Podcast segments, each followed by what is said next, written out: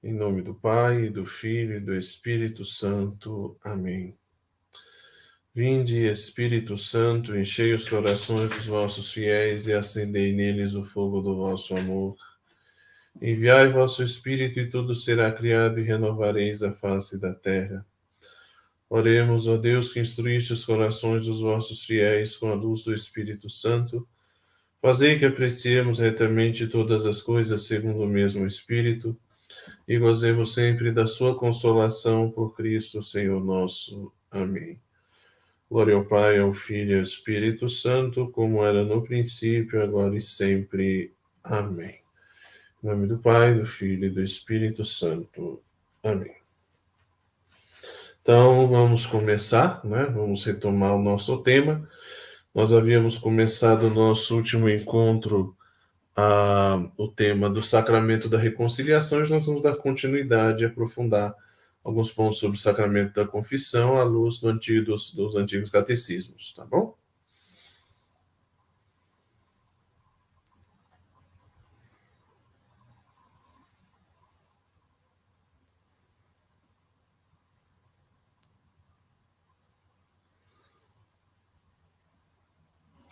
Então aí nós temos uma referenciazinha bíblica, nós tivemos o nosso último encontro, a referência do Evangelho de São João, do capítulo 20, né, que falava da, da autoridade da potestade dada aos apóstolos por nosso Senhor Jesus Cristo para perdoar os pecados.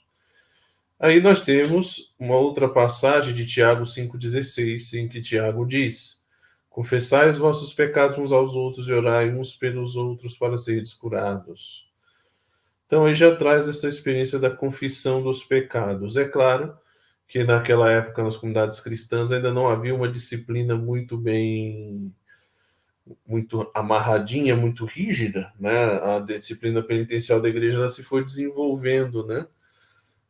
Então, ainda era uma coisa um tanto genérica, mas cabia aos apóstolos e seus sucessores o poder de perdoar os pecados em nas confissões, né? Provavelmente poderia ser feitas confissões públicas, mas também ia ser apenas uma hipótese. Vamos seguindo.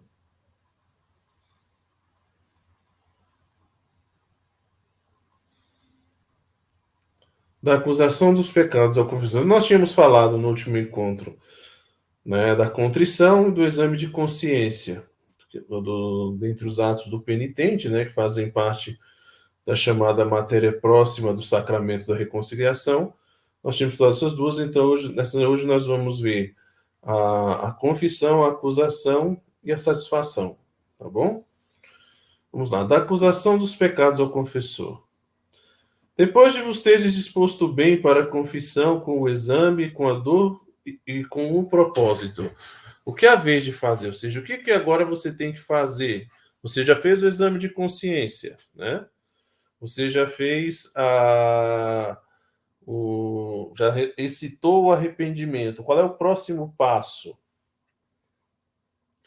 Depois de me ter disposto bem com o exame e com a dor e com o propósito, firmar o propósito de emenda também, ireis fazer ao confessor, ao sacerdote, a acusação dos meus pecados para receber a absolvição. Então, o próximo passo é ir ao sacerdote e, diante do sacerdote, confessar-se, né?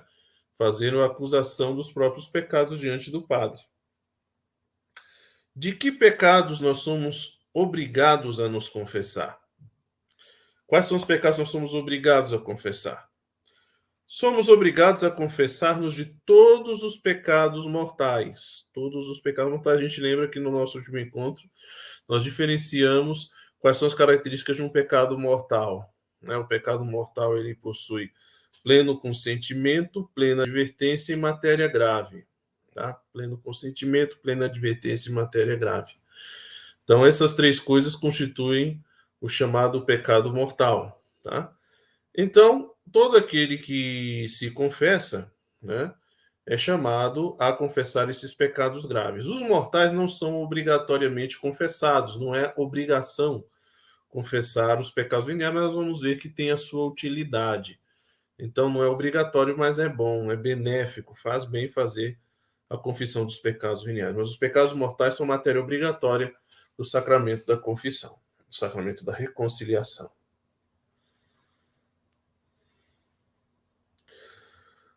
Quais são as qualidades que deve ter a acusação dos pecados ou confissão?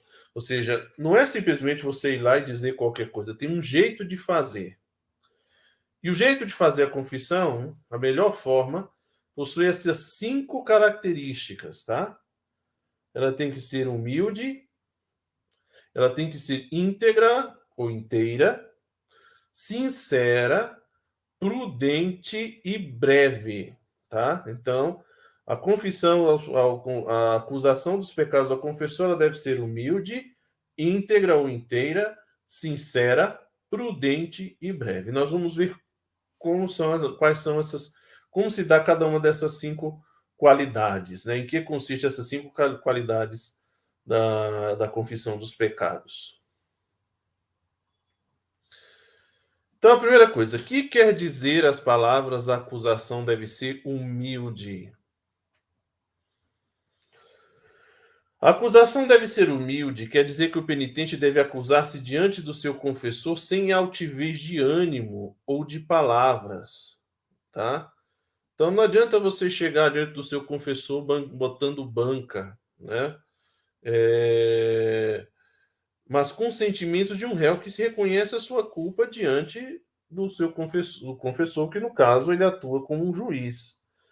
Então não adianta você chegar lá com altivez, né? Com arrogância. Né? É... Tem gente que chega para confessar com um ar aborrecido, revoltado. Não por causa do pecado cometido, mas por ter que confessar, né? Então chega lá e muitas vezes criando caso, botando banca, né? Praticamente o confessor tem que implorar ao penitente para que ele fale, para que ele se abra. Né? E, na verdade, o benefício não é do, do confessor, é do penitente. Então, a primeira coisa, o penitente tem que se aproximar do confessor com humildade. Com humildade, consciência de que se sente pecador. Tem gente que vai se confessar e já chega todo cheio das desculpas. Né? Bota todo um arcabouço de desculpas?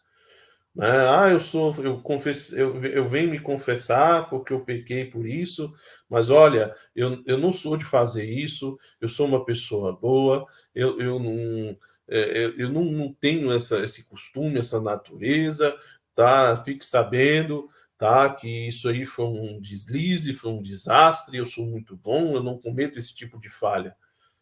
Não, a gente tem que se aproximar com humildade. Não, olha, eu, primeira coisa, eu não vou para mentir. Não tem como eu enganar o meu, a Deus. Posso até enganar o confessor, mas não tem como enganar a Deus. Eu falhei, falhei. Então eu tenho que ir diante do sacerdote como quem é, com humildade. E, ao mesmo tempo, também se deve evitar o cinismo. Às vezes a gente vai. Não sei se você. Na confissão, até que eu nunca vi, mas às vezes eu já vi em cenas de tribunal ou em depoimentos da polícia em que o, em que o réu ou o suspeito trata todos com, com um imenso cinismo, né? É, faz a, confessa o mal que fez, mas confessa se gabando disso, se, se, se, se envaidecendo com isso. E essa não é a atitude. A atitude é a atitude humilde, realista, assim, de alguém que sabe realmente que é culpado e que precisa, com humildade, reconhecer a própria falta para ser perdoado. Então, essa é a primeira qualidade.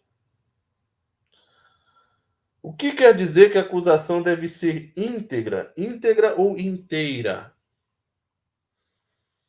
A acusação deve ser íntegra, quer dizer que se devem confessar com as suas circunstâncias e no seu número todos os pecados mortais cometidos desde a última confissão bem feita e dos quais se tem consciência então, a integridade da confissão tem a ver com confessar todos os pecados, e não só todos, mas as circunstâncias que acompanham cada pecado, que podem tornar o pecado grave, podem aumentar a culpabilidade do pecado, podem atenuar a culpabilidade do pecado, podem acrescentar mais um pecado além do pecado que a gente já está confessando, e que pode também, ao mesmo tempo, é, a circunstância ela pode mudar a espécie moral do pecado, né? Então, a circunstância e o número. um número. Então, a gente confessa os pecados também segundo o número. Quantas vezes eu cometi cada falta? Tá?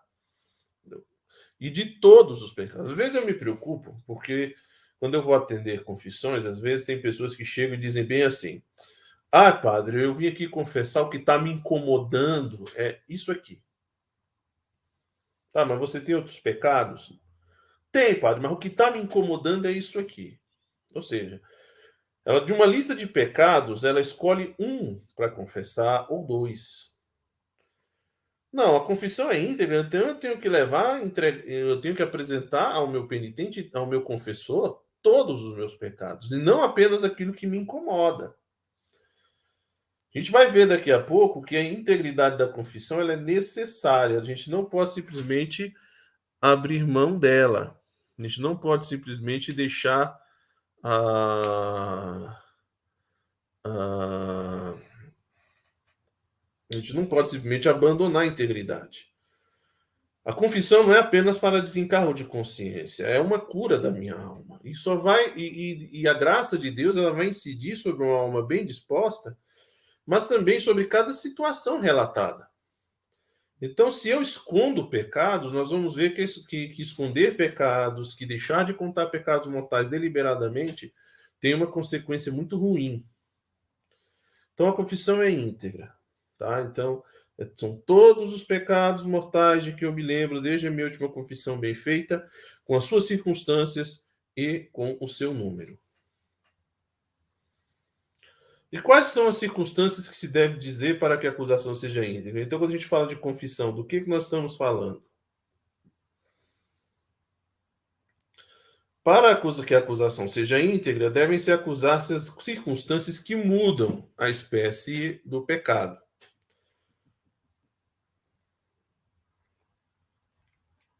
E quais são as circunstâncias que mudam a espécie de pecado? As circunstâncias que mudam a espécie do pecado são: 1. Um, aquelas pelas quais uma ação pecaminosa de venial se torna mortal. Então, por exemplo, vou citar um caso: é, uma mentira. Uma mentira, por exemplo, existem mentiras grandes e mentiras pequenas. E o que vai diferenciar a, o, a matéria da mentira é justamente a malícia envolvida. Então, por exemplo, eu posso ter contado uma mentira relativamente pequena. Ah, não, padre, foi só uma mentirinha. Mas se essa mentirinha causou um imenso estrago na vida de alguém ou de alguma pessoa, né, se de repente prejudicou gravemente alguém, mesmo que seja uma, uma mentirinha à toa, né, é, Então, muda-se a espécie do pecado e isso deve ser confessado. Isso precisa ser confessado. Então, ah, eu contei uma mentirinha, padre, sim, mas ela causou estrago na vida de alguém. Ai, padre, eu roubei, foi aquilo que eu contei, por exemplo, né? Eu roubei um real. Uma coisa é roubar um real de quem tem muito dinheiro, outra coisa é roubar um real de quem não tem nada. Se eu roubo um real de quem não tem nada, se eu vou lá e tiro o dinheiro, por exemplo, uma coisa é, um, por exemplo, de, vamos citar um caso, um exemplo, né? Eu moro, eu sou, trabalho, sou padre diarista e trabalho numa casa de um, de um, de um, de um povo abonado, cheio de dinheiro. E aí um dia eu cheguei lá, tinha lá o potinho de moedas que eles deixam em cima da mesa, deixam fica em cima da geladeira, geralmente vem dos troquinhos dos, das compras que a gente faz nos mercados na mercearia. Eu fui lá, peguei uma moeda de um real, botei no bolso e fui embora. Mas é uma família de boas condições. Ali era um pote cheio de moedas de um real. É, é errado? É, mas não é tão grave. Agora você pensa, eu já dei esse exemplo, você imagina que você está passando na rua e lá está o morador de rua, o coitado lá, né, enrolado lá no cobertor dele lá, e lá está na frente dele uma latinha onde ele recolhe algumas moedinhas que as pessoas dão. Que é a moedinha que ele depois vai ali comprar um lanchinho, vai comprar uma marmitinha para almoçar. E aí você vai e pega a aquela moeda, a única moeda que tinha na latinha, você levou. Por conta dessa moeda que você levou, o coitado do morador de rua vai passar o dia sem comer nada. Porque esse um real era um realzinho que ele ia comprar o pãozinho de queijo para ele. Para aguentar o dia. Aí você roubou aquele um real. Muda a espécie do pecado. A malícia é maior. Né? Porque às vezes a gente faz coisas pequenas, mas com grau de maldade, com grau de, de, de, de, de perversidade, com um grau de malícia, que torna aquele pecado, mesmo você tendo feito o, digamos, mesmo sendo uh, materialmente pequeno, formalmente se torna algo muito maior.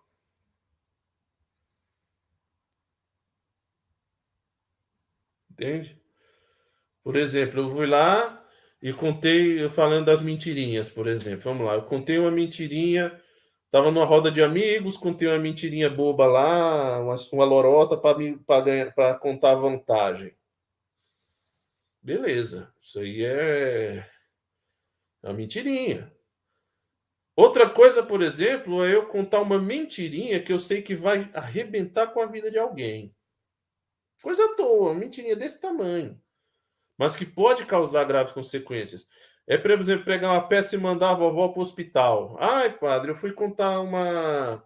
Eu fui fazer uma brincadeirinha com a minha avó e a coitada foi parar na UTI tomou um susto. Então, pode até não ter feito por maldade, mas que foi uma coisa irresponsável, foi. Né? Foi uma grande irresponsabilidade. Então, com certeza é muito mais grave do que uma mentirinha que você conta numa roda, numa mesa de bar para contar vantagem.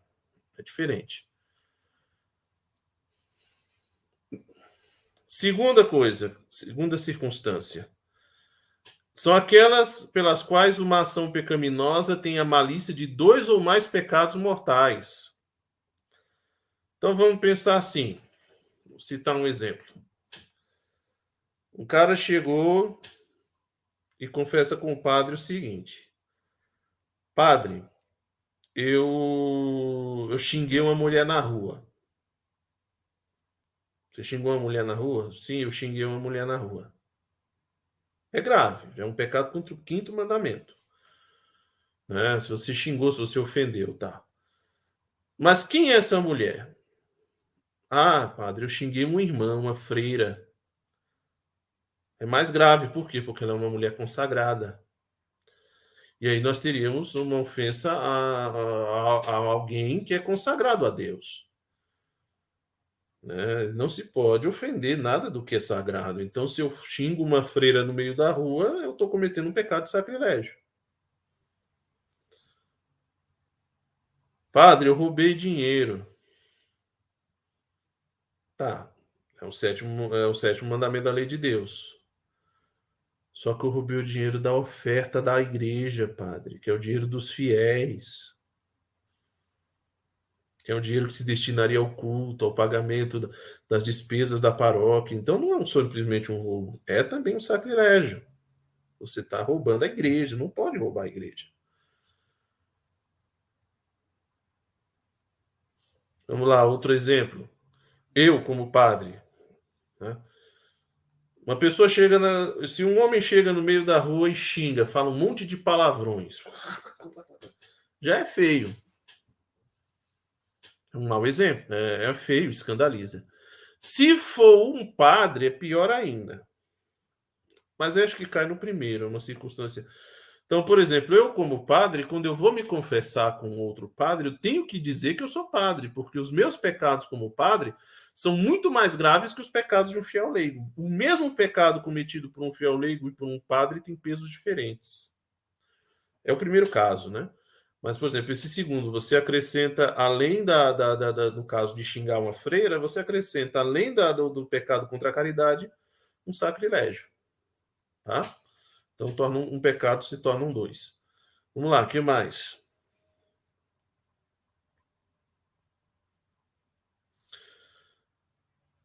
Dá-me um exemplo de uma circunstância que faça tornar mortal um pecado venial. Aí o próprio catecismo vai dar um exemplo.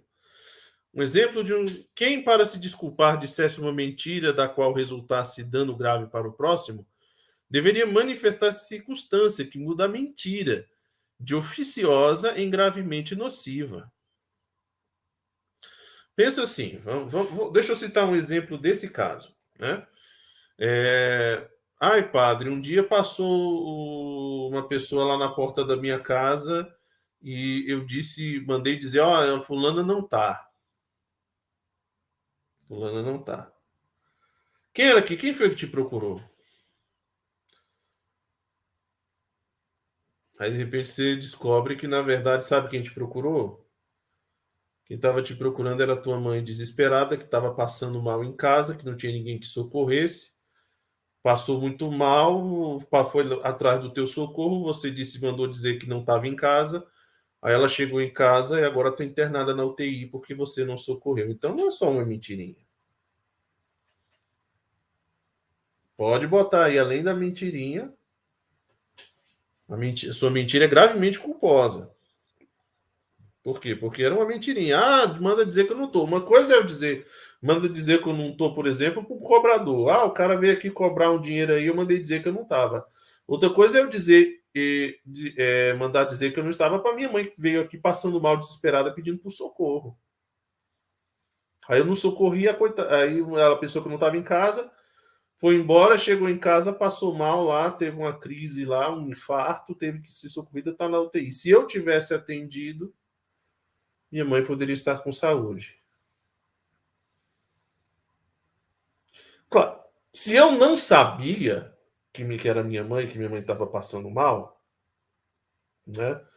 Talvez aí não seria, não chegaria a ser pecado mortal pela falta de advertência, ou seja, padre, eu não sabia que era minha. Alguém falou, ó, tem alguém aqui procurando você, é, disse que quer falar com você urgente. Ah, manda dizer que eu não estou, mas eu não sabia, padre, que era minha mãe. Se eu soubesse que era minha mãe, eu tinha, eu tinha atendido. Não, mas eu sabia. Fulano falou: Ó, oh, Fulano, tua mãe tá aí, ela não tá bem, ela não tá se sentindo bem. Se ela quer muito falar com você, ela diz que tá passando mal. Ah, eu não tô, não, manda dizer que eu não tô. Ah, seu filho não tá, saiu. Ai, meu Deus, eu tô passando mal. E ele não tá, não, não tá, não. Aí, aí eu vou para casa, ele vai para casa e tem um infarto em casa, tá internada na UTI. Você deixou de atender. Aí, é, aí esse pecado que era venial, uma mentirinha, se torna um pecado mortal pelas consequências que ele, que ele vai ocasionar.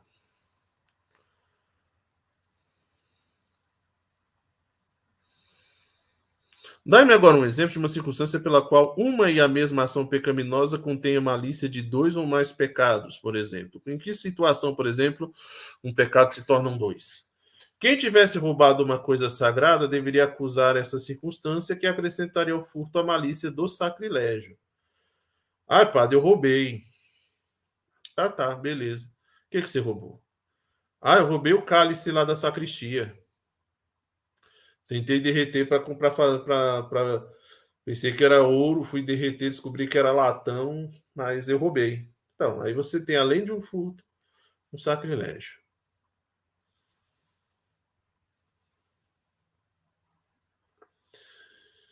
Se uma pessoa não tiver a certeza de ter cometido um pecado, se você tem dúvida se você pecou ou não, você deve confessar o seu pecado? Se uma pessoa não tiver a certeza de ter cometido um pecado, ela não é obrigada a confessá-lo.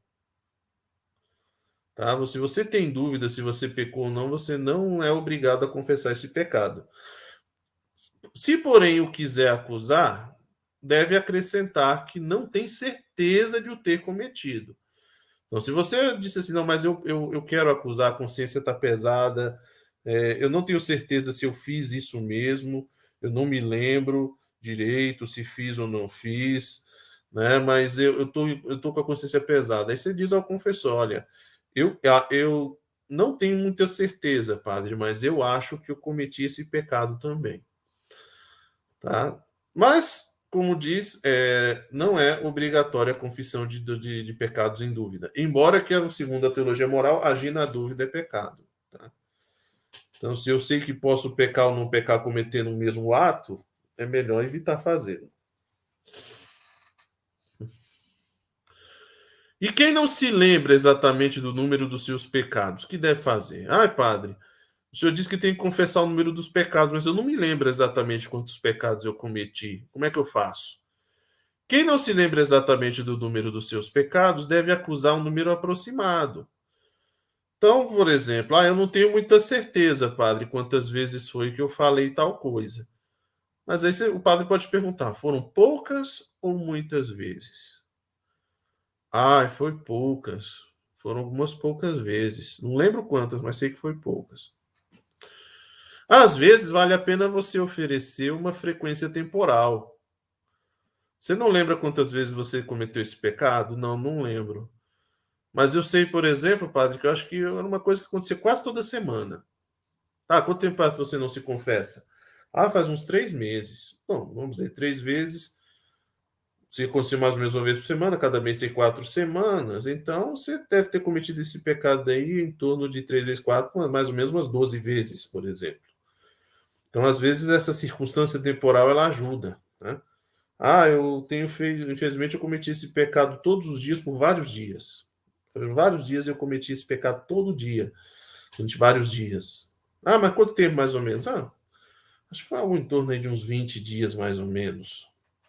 Você não está dando uma certeza de que foi todo 20 vezes, porque às vezes você pode ter dito, pode, mais, acho que foi mais ou menos uma vez por dia. Teve dia que não fez, teve dia que aconteceu. E por que, que é importante confessar um número? Porque cada vez que o pecado é cometido, é um ato mal, né? E, e muitas vezes a quantidade do, um mesmo pecado, quando vezes comete pecado, supõe justamente a malícia que aquele pecado me traz. A questão do apego que eu tenho para com ele, a questão da dificuldade que eu tenho, talvez, de, de, de combater uma fraqueza acentuada em um determinado ponto da minha personalidade que o próprio confessor pode me ajudar. Então, por isso, vale a pena dizer sim, quantas vezes eu pequei. Né? Se foi muitas, a gente supõe que você precisa de mais ajuda. Se você pecou menos, talvez seria só uma questão de observar algumas coisinhas. Né? Então, isso ajuda muito o confessor para te dar uma noção muito clara, além, é claro, de ser um ato de arrependimento do pecado que abrange cada vez que esse pecado foi cometido, ou seja, você coloca nas mãos de Deus cada vez que você tropeçou nesse pecado. Pelo menos nas vezes que você se lembra.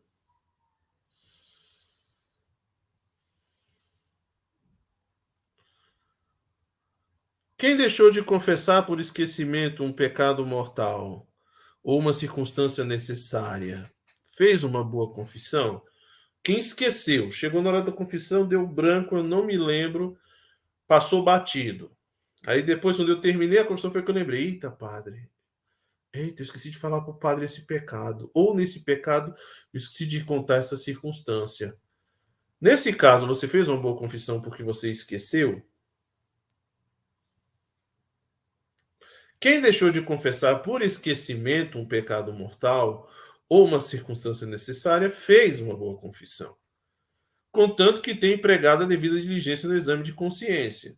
Então, por exemplo, se eu esqueci porque eu fiz um exame de consciência mal feito, se eu fiz um exame de consciência mal feito, aí é culpável. Se eu cheguei lá e esqueci, mas foi porque eu não me preparei, é uma coisa. Agora, outra coisa é quando eu fiz o bom exame de consciência, mas cheguei lá, digamos assim, um nervosismo, ou mesmo um momento de ansiedade, ou na hora da, da, da, de relatar os pecados, um passou batido, não, não lembrei de falar. Né? Desde que tenha sido feito com um diligente exame, ele é um pecado, é, sua confissão é bem feita e ela é válida. Tá? Se o pecado foi esquecido ou uma circunstância foi esquecida. E se um pecado mortal esquecido na confissão volta depois da lembrança, nós somos obrigados a acusá-lo noutra confissão? Então, eu confesso, digamos que eu confessei, depois que eu terminei, ou no mesmo dia, ou dias depois, eu me lembrei que faltou aquele pecado, que, ai, cara, eu esqueci de falar para o padre que eu fiz isso. O que, que eu faço? Então, se um pecado mortal esquecido na confissão volta depois à lembrança, nós somos obrigados, sem dúvida, a acusá-lo na primeira vez que de novo nos confessarmos. Às vezes acontece a pessoa vir confessar, aí a pessoa confessa, Aí ela vai, termina, ela recebe a absolvição, a penitência, a saudação, vai embora. Aí daí a pouco a pessoa volta de novo. Vai, padre, peraí, eu esqueci um pecado. Às vezes eu já vi gente voltar e pegar a fila de novo para confessar. Não precisa, tá? O que, que você faz? Você pode ficar tranquilo com a sua consciência. Você esqueceu? Esqueceu. Lembrou? Lembrou. O que você vai fazer? Na sua próxima confissão, você traz esse pecado e diz: Padre, olha, na minha última confissão, eu esqueci de dizer que eu tinha feito isso. Não tem problema, não precisa ficar paranoico, não precisa ficar a noite sem dormir.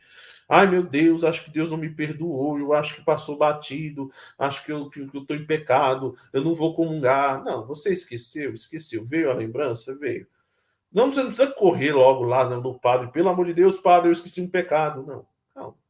Próxima confissão, eu levo esse pecado para o padre. Padre, na minha última confissão, eu esqueci de falar para o Senhor que isso aconteceu, que eu fiz isso. Pronto, tranquilo, né? Vai invalidar a confissão anterior? Não vai. Fique tranquilo.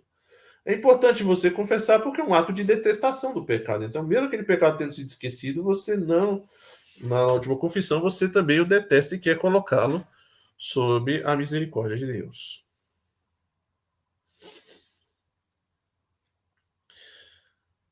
Quem por vergonha. Aí vem uma pergunta importante, quero que vocês prestem atenção. Quem por vergonha ou por outro motivo culpável cala voluntariamente na confissão algum pecado mortal, o que comete?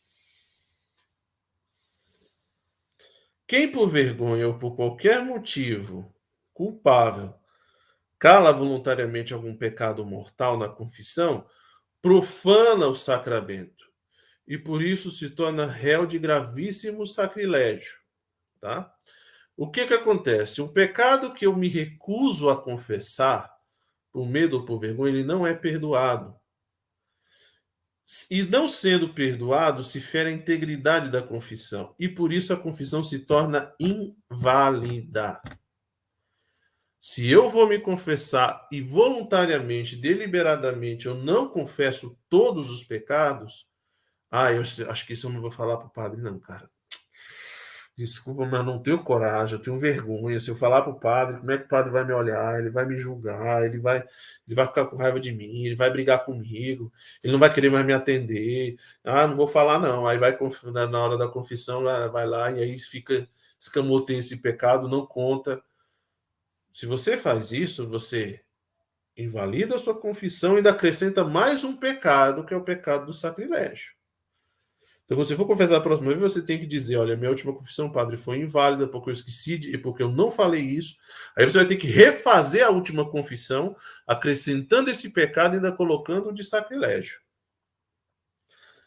Presta atenção nisso. Se você esconde um pecado mortal deliberadamente na sua confissão, essa confissão se torna inválida. Aí a próxima confissão você vai ter que refazer essa confissão toda, acrescentar os outros pecados que você quer acrescentar mais esse que você esqueceu e mais um que foi o pecado de sacrilégio.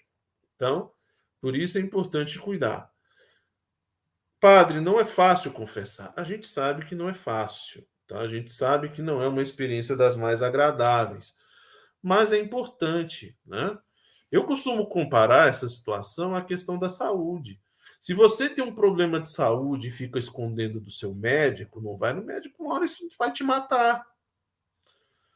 Né? Ah, não, tô bem, tô sentindo nada. Esconde da família, esconde todo mundo, não quer ir no médico, tô com medo, tô com vergonha. Às vezes é uma doença vergonhosa que exige um exame constrangedor. O médico vai ter que mexer na minha intimidade, vai ter que ver minha intimidade, vou ter que tirar a roupa, ele vai ter que ver a minha nudez, ele vai ter que mexer lá em alguma parte íntima minha. E aí eu não vou mexer porque eu tenho vergonha e vou deixando.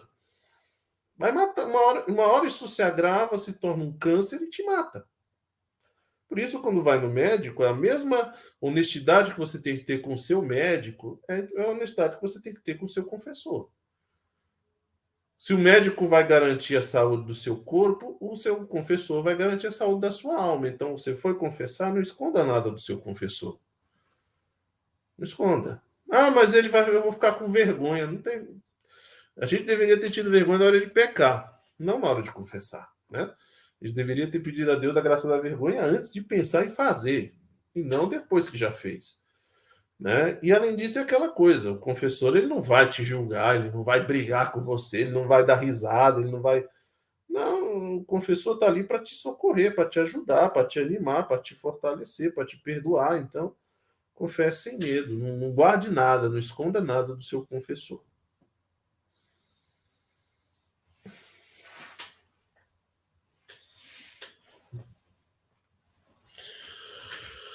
Quem ocultou voluntariamente algum pecado na confissão, como há de conciliar a própria consciência? Padre, eu ocultei, né, o meu pecado na eu, numa mesma confissão eu ocultei várias vezes esse mesmo pecado, eu nunca contei, né? O que que eu faço? Quem ocultou culpavelmente algum pecado mortal na confissão deve expor ao confessor esse pecado ocultado dizer em quantas confissões o ocultou e repetir todas as confissões desde a última bem feita. Então, nesse caso, o que, que a gente pode recomendar? Aí se recomenda a chamada confissão geral. Então, se se tem dúvidas de que essa pessoa tem várias confissões inválidas, o que se vai se recomendar? Que a pessoa faça uma confissão de todos os pecados desde a última confissão bem feita. Mesmo que você já tenha levado essa confissão confiss... esses pecados em confissões anteriores. Por quê? Para garantir que não ficou nenhum resquício do pecado e que não haja dúvidas em relação ao perdão recebido, para que você não corra risco de estar em pecado mortal achando que está em estado de graça. Então, Vai-se ao, ao, confessor, leva-se aquele pecado que foi escondido, se diz quantas vezes eu deixei de contar em quantas confissões, refaço essas confissões, e eu posso refazer essas confissões sob a forma de uma confissão geral, né, sob a forma de uma confissão geral, e é, e aí eu tenho, nesse caso, o perdão dos meus pecados e se e regularizo a situação da minha consciência diante de Deus.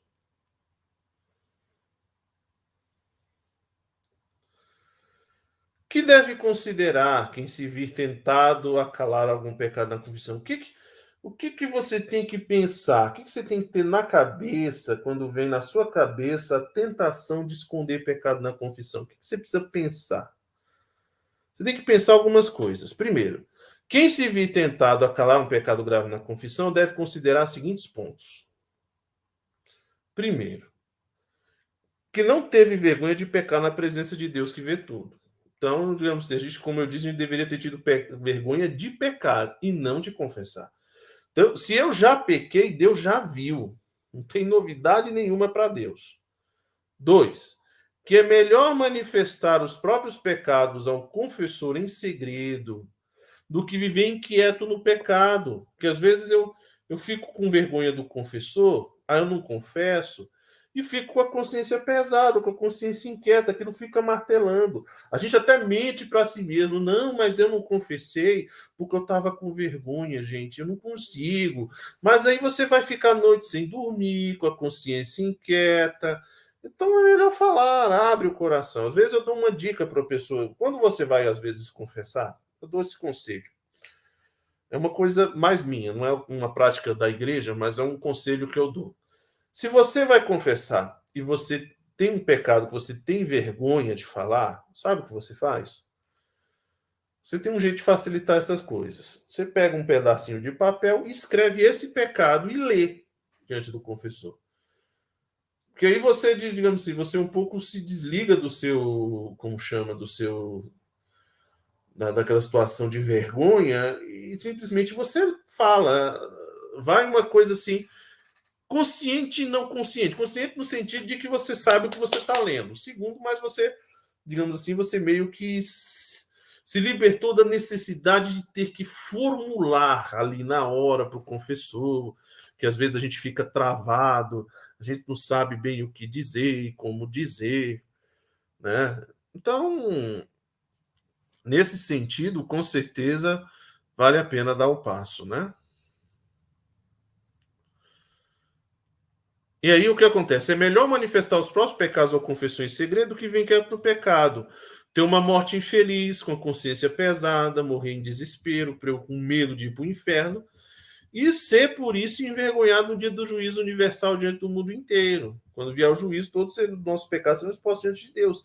Esse pecado que você poderia ter confessado diante de, de, do padre no segredo da confissão, agora vai ser aberto quando for lido o livro da vida e todos vão saber que você cometeu esses pecados.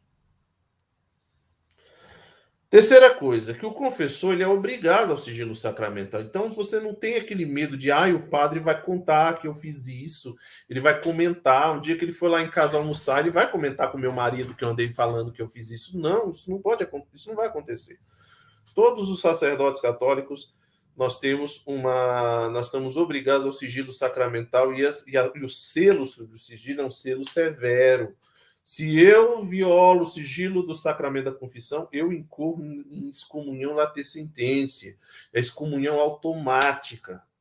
Em nenhuma circunstância o padre pode revelar os, os segredos de uma confissão, uma confissão ouvida dentro do contexto do sacramento da penitência em, em, em relação à absolvição dada. Uma coisa é uma conversa, mas na confissão, não. Os pecados confessados, a penitência dada, os, de, os detalhes das circunstâncias, o padre não pode comentar. Não pode. Ninguém. Ah, fulano falou isso, fulano. Não pode. Se ele fizer isso, ele está excomungado automaticamente. Então, nenhuma circunstância. Nem se a pessoa autorizar, padre, o senhor pode dizer para meu marido que eu fiz isso. Eu não vou poder dizer. Você mesmo é quem vai dizer para ele. Eu não posso. Tem que ficar calado. Então, isso aí. Ah, mesmo que custe a vida de uma pessoa, mesmo que custe, o fulano vai morrer, mas o padre não pode abrir a boca.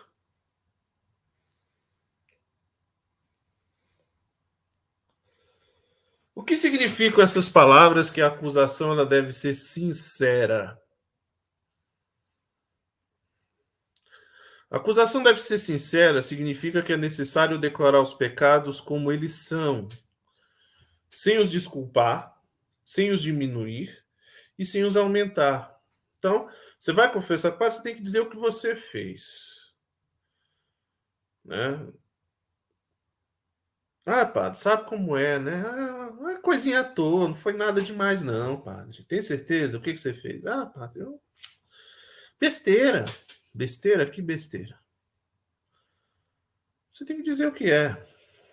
Né? Nem diminuir, ah, bobagem, uma coisinha de nada. Não, não é uma coisinha de nada. E nem aumentar, fazer dramalhão, fazer tempestade em copo d'água. Ai, Padre, eu sou um miserável, um pecador. Ai, eu mereço apanhar, me bata, me, of... me, me espanque, me, me, me, me, me xingue porque eu sou um miserável. Ah, eu fiz uma coisa horrível, horrenda. Não, seja realista e simples com seu confessor. O que foi que você fez? Padre, eu fiz isso. E sem se desculpar. Ah, padre, eu fiz isso, mas sabe como é, padre? A carne é fraca. A gente tem um discursinho que às vezes a gente escuta nos, nas, nos, nas confissões é, que, que cansa o confessor. É aquela história do. Ah, padre, você sabe como é, a gente, todo mundo é pecador, né? A gente peca toda hora, pega, peca todo. Não, você não precisa dizer isso. Você não precisa dizer que todo mundo é pecador. Você não precisa dizer que que que ah, ah, não precisa dizer nada disso. O que você tem que dizer ao seu confessor? O que você fez? O que você fez com as circunstâncias e o número? Só. Você não precisa contar história, você não precisa inventar justificativa. Olha, padre, mas você tem que saber por que, que eu fiz isso. Tá bom, por que, que você fez isso? Se for uma, uma, uma, uma razão que, que, que configura uma circunstância, tudo bem. Eu fiz isso, padre, porque eu fui ameaçado. Eu fiz porque alguém me obrigou. Tá, isso aí muda a espécie do pecado. Ah, padre, eu sou chato mesmo, mas sabe por que, que eu sou chato? Eu sou chato porque a vida não sei o quê, porque é difícil, porque tem isso, porque quando eu chego em casa, o gato, o frango, o cachorro, o papagaio começa, e, e eu fico assim. Não tem que justificar. Não tem que dar desculpas ao confessor. Né? Não, você não precisa. Seja sincero e simples. Padre, eu cometi tal pecado, fiz isso. Tá? Não adianta tentar engabelar, porque às vezes tem pessoas que vão contentar para contar um pecado, contam uma história, dá uma volta, vai lá e fala que, que acordou de manhã cedo e, e não sei o que, que no caminho do trabalho aconteceu. Aí vai contando o dia inteiro para chegar na noite dizer que fez um tal, uma tal coisa. Tentando enrolar o confessor. Não precisa. Você não ganha, você não ganha nada tentando enganar o seu, seu, o seu confessor. Então vá lá e seja sincero com ele, padre, eu fiz isso. Fiz isso, né? Acabei causando esse estrago fazendo isso, machuquei fulano de tal, magoei tal pessoa, é, causei o um prejuízo e fiz isso tantas vezes. Pronto. Mais nada. Tá? E o que significa que a confissão precisa ser prudente? A confissão deve ser prudente significa que, ao confessar os pecados, devemos servir-nos dos termos mais modestos e que devemos guardar-nos de descobrir os pecados alheios. Então, a primeira coisa, quando você vai se confessar, escolha bem as palavras que você vai usar. Não no sentido de enganar o confessor, ah, criar um jeitinho, não. É para você não ofender o confessor, porque às vezes a gente vai confessar e usa o termo chulos para se referir a certas coisas. Né? Ah, que que foi, o que que foi que você, o que, qual foi o seu pecado? Ai, padre, eu pequei contra o sexto mandamento. Qual foi o seu pecado? Ah, padre, eu fiz lá um o canguru perneta com a minha namorada. Né? Aí começa a usar gírias. Né? Não tem por que usar gírias.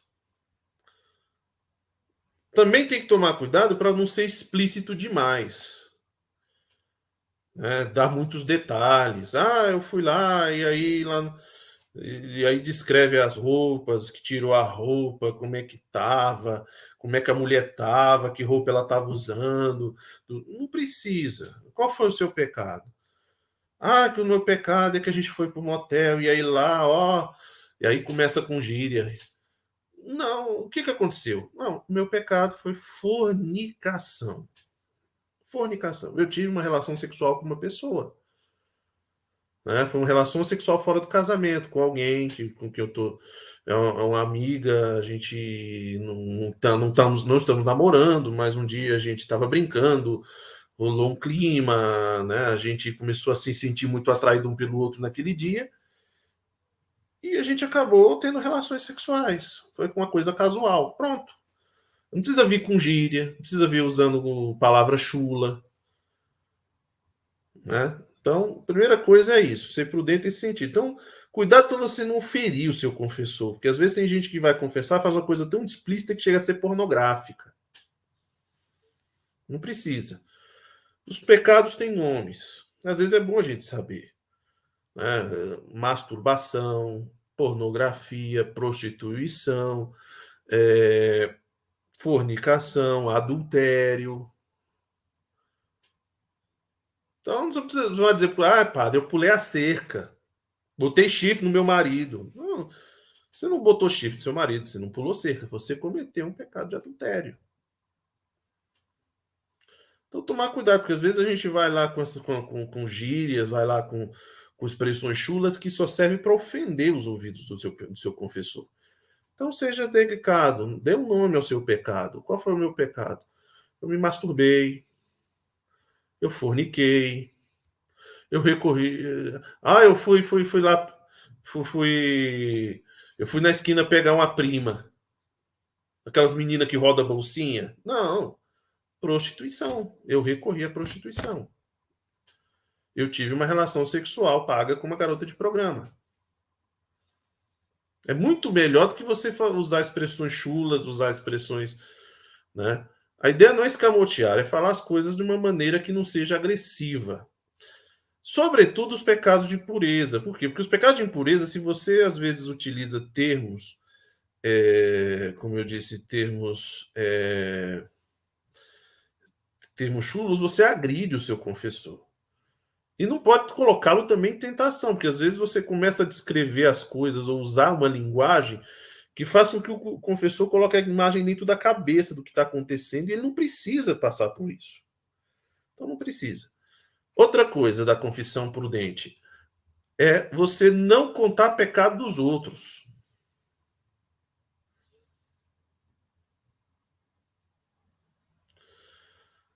É, então, por exemplo, ai, padre, olha, assim, eu cometi o pecado da fornicação, mas é porque o meu namorado é muito safado. Pelo amor de Deus, pai. Meu namorado, ele é, ele, ele é tarado, ele, ele, ele, é, ele é terrível. Você não tem que confessar os pecados do seu namorado. Você não tem que dizer para o padre que o seu namorado é tarado, que o seu namorado é, é, sofre de satirias e é compulsivo sexual. Você tem que confessar o seu pecado. Qual foi o seu pecado? Ah, o meu pecado é que eu forniquei, eu tive uma relação sexual com ele. Ele, ele, ele insistiu, eu consenti e tal. Né? Ele insistiu muito, mas eu consenti. Então, o pecado não foi ele o, o seu pecado, o pecado da confissão que você traz para a confissão, não é dele ter insistido. Esse ele vai levar para a confissão dele. Para a sua confissão, qual é o seu pecado? Ah, o meu pecado foi que eu consenti. Houve uma pressão? Houve, mas eu consenti. O pecado é meu. Eu confesso os meus pecados, não os pecados dos outros.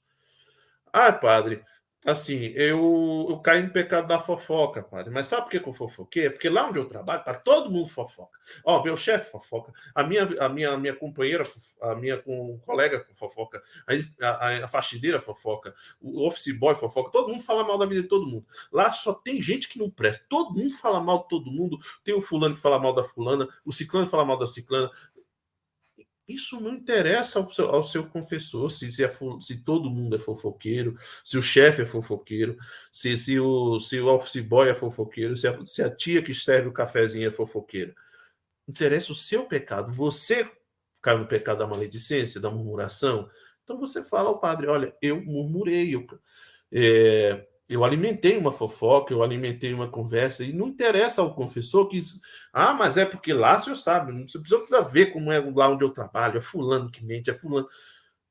É o seu pecado, não o pecado do outro. Quando você, às vezes, uma coisa é quando o pecado do outro pode até servir de uma circunstância para o seu pecado.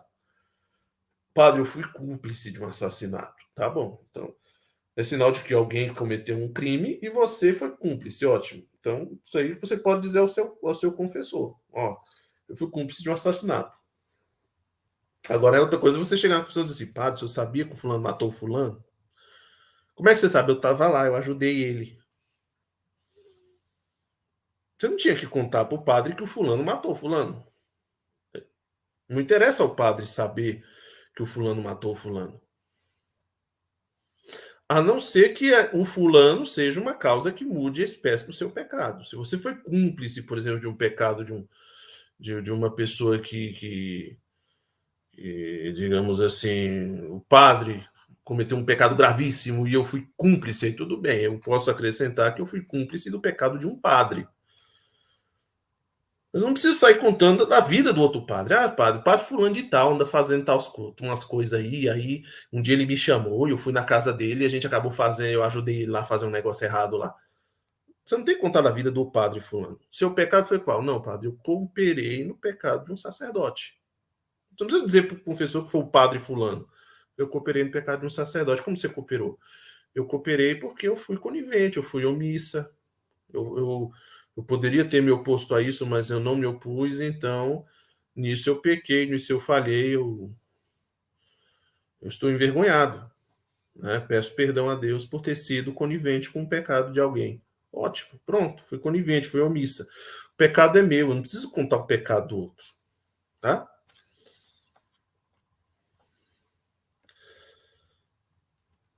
E o que significa essas palavras que a confissão deve ser breve? A confissão deve ser breve, significa que não devemos ir falar de coisas inúteis ao confessor. Porque às vezes, como eu disse, tem gente que conta uma história para a pessoa senta lá, fica meia hora contando uma história para o padre e quer contar tudo nos mínimos detalhes. Né? Ah, padre, para o senhor entender meu pecado, você tem que entender minha, uma história. Aconteceu assim, tal dia, eu acordei de manhã, e aí eu fui não sei aonde, fazer não sei o quê, e aí quando eu cheguei lá, sabe quanto é que estavam as coisas? As coisas estavam de um jeito que estava muito caro, e aí eu decidi sair de lá, fui no outro mercado. Padre, depois você me chegar no final da história, meia hora depois de dizer, padre, aí de noite eu briguei com meu marido. Discuti com ele, xinguei ele, ofendi ele, bati nele. Qual é o teu. Pra que, que você contou essa história toda? Às vezes não tem circunstância nenhuma, você está fazendo isso para enrolar o confessor, para ver se consegue dourar a pílula, não ficar tão feio. Não, não precisa. Vá lá e conte o pecado. Tem gente que quer meter assunto supérfluo no meio da confissão. Ô, padre, assim, como é que o senhor tá, padre? O senhor tá bem de saúde? Tá, eu tô bem. O senhor tem ido ao médico? Não, padre. Assim, eu tenho ido sim, padre. Olha, padre, o assim, eu queria que o senhor soubesse que eu gosto muito do senhor, que o senhor é gente muito boa, e que um dia eu vou convidar o senhor para almoçar. O senhor está precisando de alguma coisa? Então, você quer conversar essas coisas com o padre? Marca uma hora, pega ele, ele o padre está saindo para almoçar, você chama o padre, ah, deixa eu falar com o senhor um pouquinho, queria saber como é que o senhor está. Mas não faz na confissão, não. Por quê? Primeiro, a confissão é um sacramento, e como sacramento exige uma certa objetividade. Todos os sacramentos exigem uma certa objetividade. Segundo, você tem que lembrar que muitas vezes a confissão não é só sua, não é só você que está na igreja. Às vezes você vai chegar lá para confessar e está aquela fila de gente. Várias pessoas naquele horário esperando para confessar. E aí entra aquela pessoa e fica meia hora só ela com o padre. Às vezes, Vai acontecer, de, de, dependendo da situação, o padre se deter um pouco mais com aquela pessoa, porque às vezes é uma situação muito delicada, que precisa ser bem conversada, precisa ser bem entendida, para poder se dar um conselho adequado, né? um conselho um conselho saudável, né? É, então, é,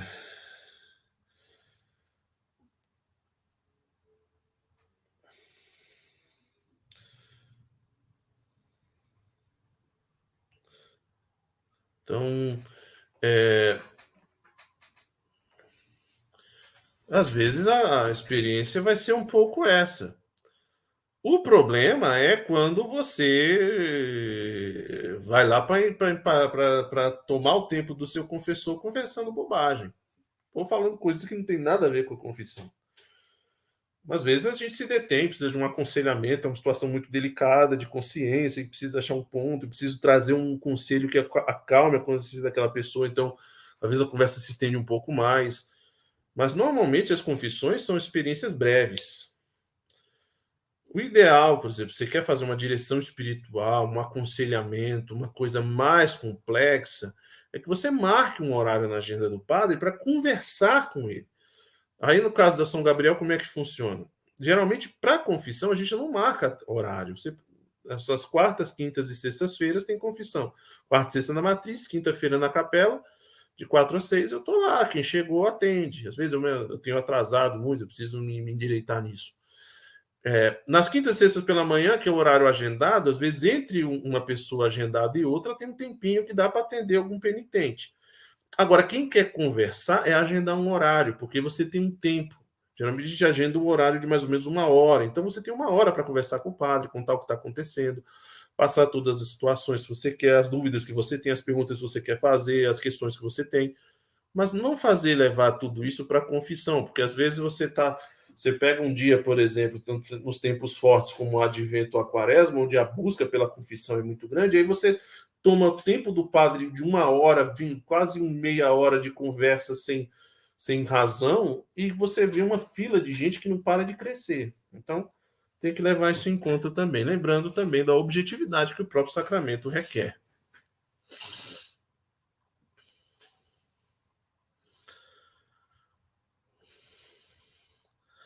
Mas o dever de confessar a outro homem os próprios pecados não será muito custoso sobretudo se são muito vergonhosos, tem aquelas pessoas que dizem que tem muita dificuldade de se confessar, né, que acha muito ruim ter que sentar diante de um padre, né?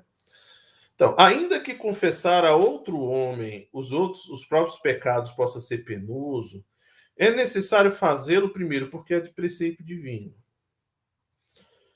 Jesus Cristo deu aos apóstolos o poder de perdoar os pecados. Só que, como eu, por exemplo, não tenho o dom que Cristo tinha da introspecção das consciências, de ler com essas pessoas, para eu saber se, se tais pecados podem ser perdoados, se o penitente está bem disposto, eu preciso ouvir quais são esses pecados e para poder perceber se o penitente está bem disposto, arrependido, se ele realmente detesta aqueles pecados. Então é de preceito divino. Segundo, de outro modo, não se de outro modo não se pode perder, obter o perdão dos pecados cometidos. Os pecados graves são perdoados na confissão, não adianta. Pecados veniais, você tem outros meios. Você tem o ato penitencial da missa, você tem os atos de caridade, você tem é, próprias algumas práticas de mortificação, o ato de contrição. O pecado venial, tudo bem, mas o pecado mortal mesmo, por exemplo, no caso da contrição perfeita, que haja uma, um, um perdão prévio antes da, da, da, confissão, obriga a confessar. Então, de um jeito ou de outro, não tem para onde correr. Você tem que ir ao padre. Ai, padre, mas eu me confesso com Deus, padre. Deus precisa mesmo de um padre? Precisar, Deus não precisa. Deus não precisa dos padres. Agora, ele quer que seja assim. Jesus Cristo é o sumo e eterno sacerdote, ele é o único sacerdote. Mas ele quis que escolher alguns homens para poderem participar do sacerdócio dele e serem continuadores da sua missão no mundo. E ele confiou a esses homens a prerrogativa de administrar os sacramentos. Então, ele que quis assim. Ah, mas é, eu acho muito ruim. É ruim, mas você tem que ir. Né? É que nem aquela pessoa que está com uma doença grave quer se curar fazendo, fazendo receitinha de chá em casa sem conhecimento. Mesmo que você opte por, por, por uma, digamos assim, por uma, um tratamento homeopático, você vai ter que procurar alguém que entenda. Ah, padre, eu não vou no médico, não. Eu prefiro ir no, no conversar com o farmacêutico. Mas mesmo que você vá no farmacêutico, você vai ter que contar o farmacêutico que você está sentindo. Se você quer ir no homeopata para ele te passar um remédio, vai ter que contar o que você está sentindo. Então não adianta você chegar lá dizer, dizendo para o farmacêutico, oh, me dá um remédio tal aí. Se, se o senhor farmacêutico não sabe do que se trata, né? Se trata, você vai tomar dosagem errada, vai ter efeito colateral, tá bom? Então, é necessário fazer o primeiro preceito divino, de outro modo não se pode obter o, a, o perdão dos pecados cometidos, e além disso, a dificuldade de se confessar ela é compensada por muitas vantagens e grandes consolações. Então, por exemplo, nada melhor do que você chegar acabrunhado, com uma dor de consciência, e ser bem recebido por um sacerdote piedoso, por um sacerdote misericordioso, que vai te ouvir, te dar atenção, que vai te escutar, depois vai te dar aquele conselho que você está precisando para endireitar a sua vida, vai te perdoar em nome de Deus e vai te mandar para casa em paz. É. Eu gostava muito, aí tem uma pergunta da Raimunda Vitoriano, né? Padre, quais pecados veniais é mortal? Bom, existe uma diferença entre pecado venial e pecado mortal. Pecado mortal ele tem aquelas três condições que eu já falei: matéria grave, pleno consentimento, plena advertência. Ou seja, Fiz porque eu quis e ninguém me obrigou. Fiz errado sabendo que era errado e sabendo o que eu estava fazendo. Terceiro, causou um estrago, feriu gravemente a caridade, ou agir por malícia, agir por maldade, ferir, foi, foi uma falta grave. Essas três condições de pecado mortal. Faltou uma dessas três, qualquer uma, eu tenho um pecado venial. Pecado venial é um pecado leve, pecado mortal é um pecado grave. Tá? Então, essa é a diferenciação. A gente falou circunstâncias que o pecado venial pode se tornar mortal. Por quê? Porque se pode acrescentar uma malícia maior, ou seja, o que muda a matéria do pecado. Entende? Mas pecado venial é uma coisa, pecado mortal é outra. Então eu dizia, né? Eu, por exemplo, tive experiência na minha vida de padre, de seminarista, diácono e padre, de poder sempre contar com ótimos confessores, né? padres de muita experiência. E eu sempre achava uma coisa muito interessante das experiências que eu fiz como penitente. Que às vezes eu chegava para alguns padres, sobretudo, cito dois em particular, que é o meu atual diretor espiritual e o, e o, que eu tinha na época do seminário, que era o padre Oscar. Às vezes eu chegava com um problema desse tamanho, eu achava que o mundo ia acabar por causa de um pecado grave que eu cometi. Ai meu Deus, que besta. Eita, nós, o mundo vai acabar. Que besteira que eu fiz, que foi que eu fiz. Eita, agora eu vou, eu vou entrar bonito. E eu chegava lá com a bomba para explodir e o padre desarmava na minha frente, fazia aquele pecado que era parecia tão grande para ficar desse tamanho assim. E não é que ele relativizava, não, isso não é pecado, não. Ele me, ele me propunha, às vezes, uma perspectiva, um olhar sobre aquela situação que fazia ver que era besteira, que eu estava me angustiando por nada. Era um pecado grave? Era, mas tinha perdão, a misericórdia era muito maior que o pecado, que eu tinha a oportunidade de reparar aquela falta, de que o meu pecado não sou eu, né? de que eu não sou o meu pecado, mas que o meu pecado é uma fraqueza minha e algo que eu posso vencer. Então eu saía de lá muitas vezes muito edificado, fortalecido e animado para seguir a vida cristã. Tem aqui um comentário da Mariane. Padre, faz aproximadamente 10 anos que não me confesso. Não recordo as orações que preciso fazer diante do padre antes e depois. Pode postar para eu tomar novamente o caminho da igreja.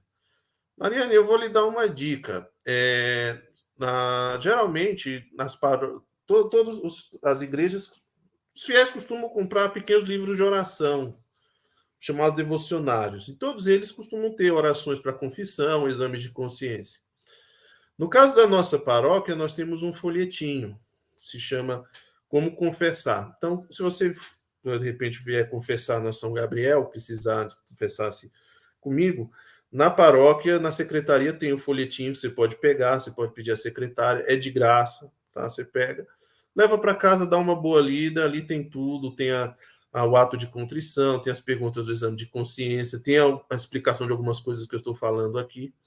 Mas todo, todo, todo, todo livro de oração, os devocionários, manuais de oração, todos eles costumam ter orações para confissão, atos de, atos de contrição e tem o, as perguntas do exame de consciência, tá bom? E bem, você está 10 anos sem se confessar, então vamos botar essa sua confissão em dia, minha filha porque viver longe de Deus é perigoso. Vamos lá.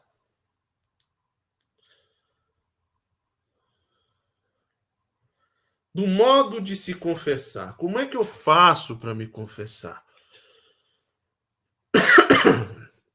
O penitente ele deve se aproximar do confessor com fé e modéstia, já que o sacerdote representa Jesus Cristo. Então, assim, você tem que se aproximar do sacerdote consciente que o sacerdote ele é a pessoa do Cristo. Então, como é que você vai chegar para o padre para se confessar? Primeira coisa, confessa. Você não está indo bater papo com o seu companheiro de, de, de, de, de bagunça, não. Você está indo lá para confessar. Ah, não, vou lá para bater papo com o padre. Não, você não vai bater papo com o padre, você vai para confessar. E você vai se encontrar com Cristo na pessoa do padre. Então, primeira coisa, fé, então, consciente que eu estou indo receber um sacramento. Segundo, a modéstia. A modéstia, seja no meu agir, então, não adianta eu chegar lá fazendo muito barulho, conversando alto, falando demais, chamando atenção. Não. É um momento importante. E a modéstia também no vestir. É, é importante quando você vai se confessar, você se vestir decentemente. Tá? Tem pessoas que não prestam atenção nisso. Vão lá para a confissão, às vezes. No... O problema não é vestir. Quando eu falo de vestir decentemente, você prestar atenção que roupa você está usando, justamente para você também não se tornar motivo de queda para o padre. Né? Vai lá aquela moça com roupa provocante. Né? Ah, como não é missa, não tem problema eu ir com um short mais curto, uma, uma, uma a barriga de fora, um decote. Não, é só para conf... Não, é um momento solene, sagrado, é um sacramento. Então, até nisso você tem que ter um cuidado, né?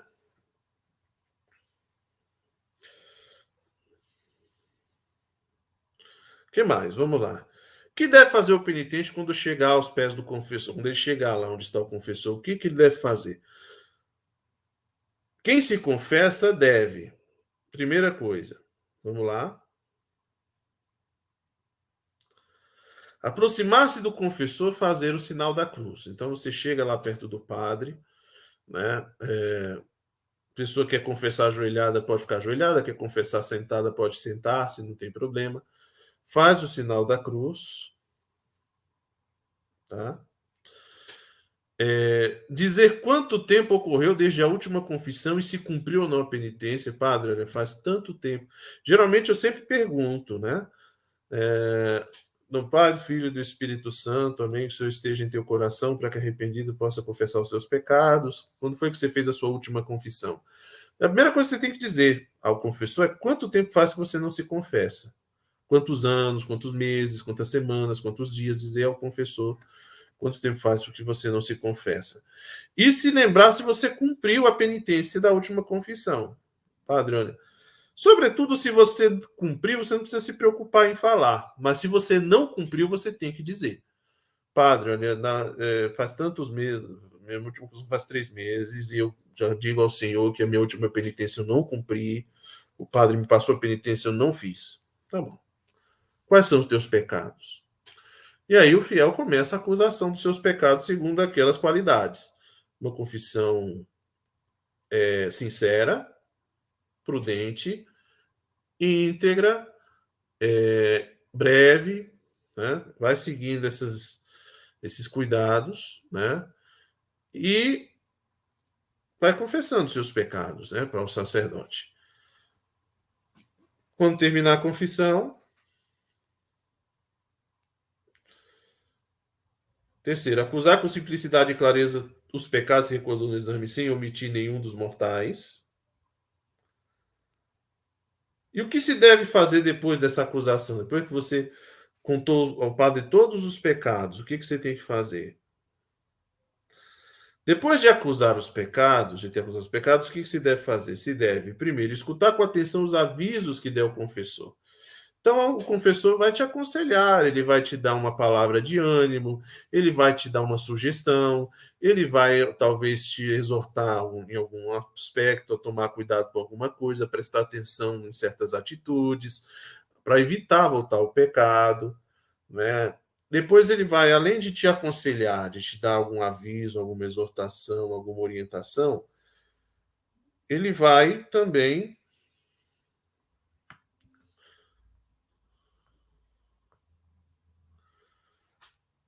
ele vai também é, te impor a penitência. Então ele vai dizer, olha, como penitência você vai fazer tal coisa.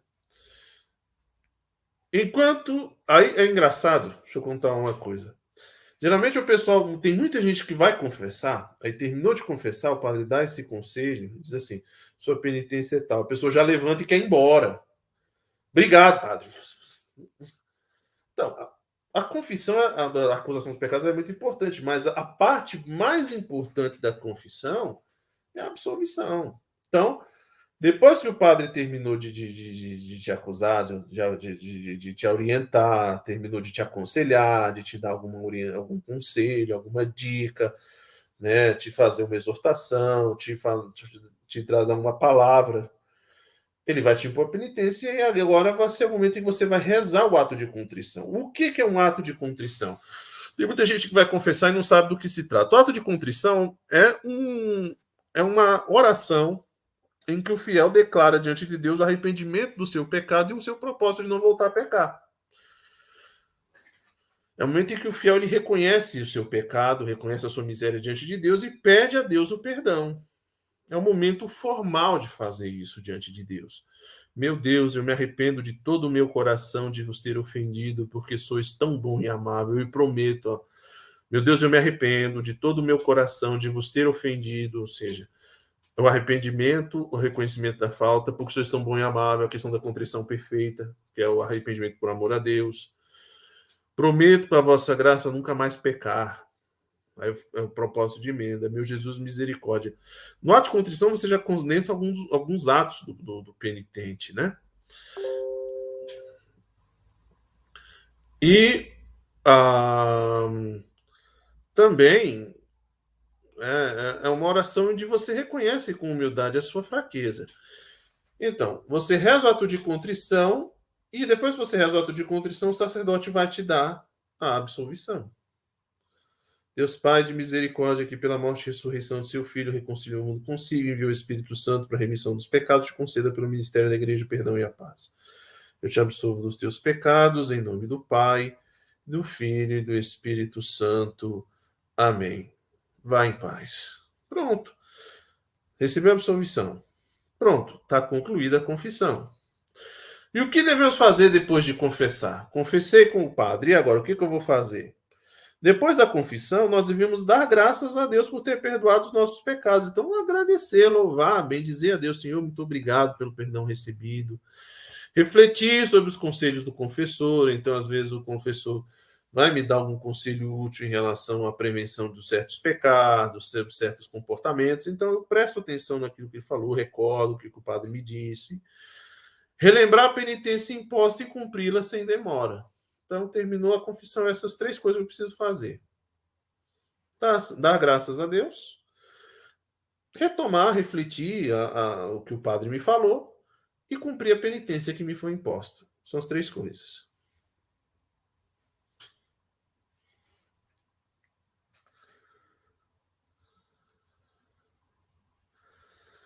E o que é a absolvição?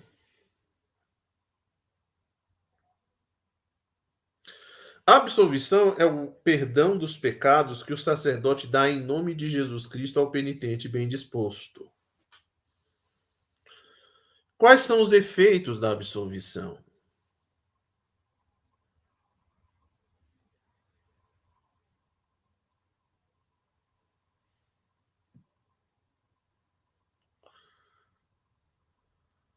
Quais são os efeitos da absolvição?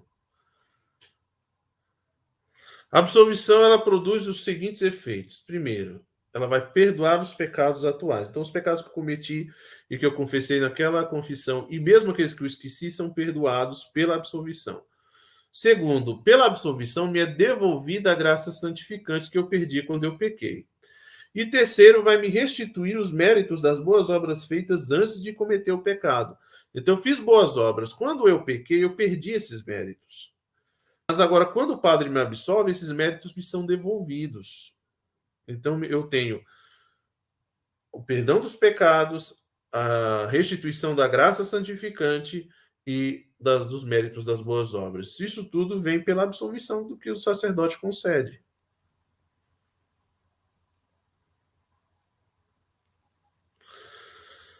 E a absolvição ela vai produzir sempre esses efeitos?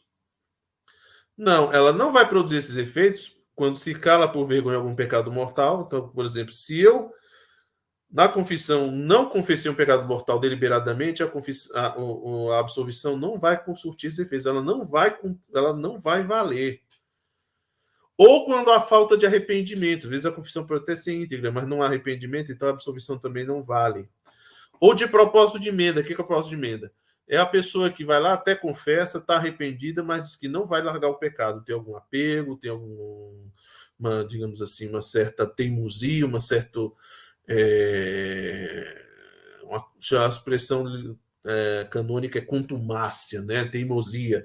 Não quero, eu não vou parar de fazer isso. Então, nesse caso, a absolvição também não vale.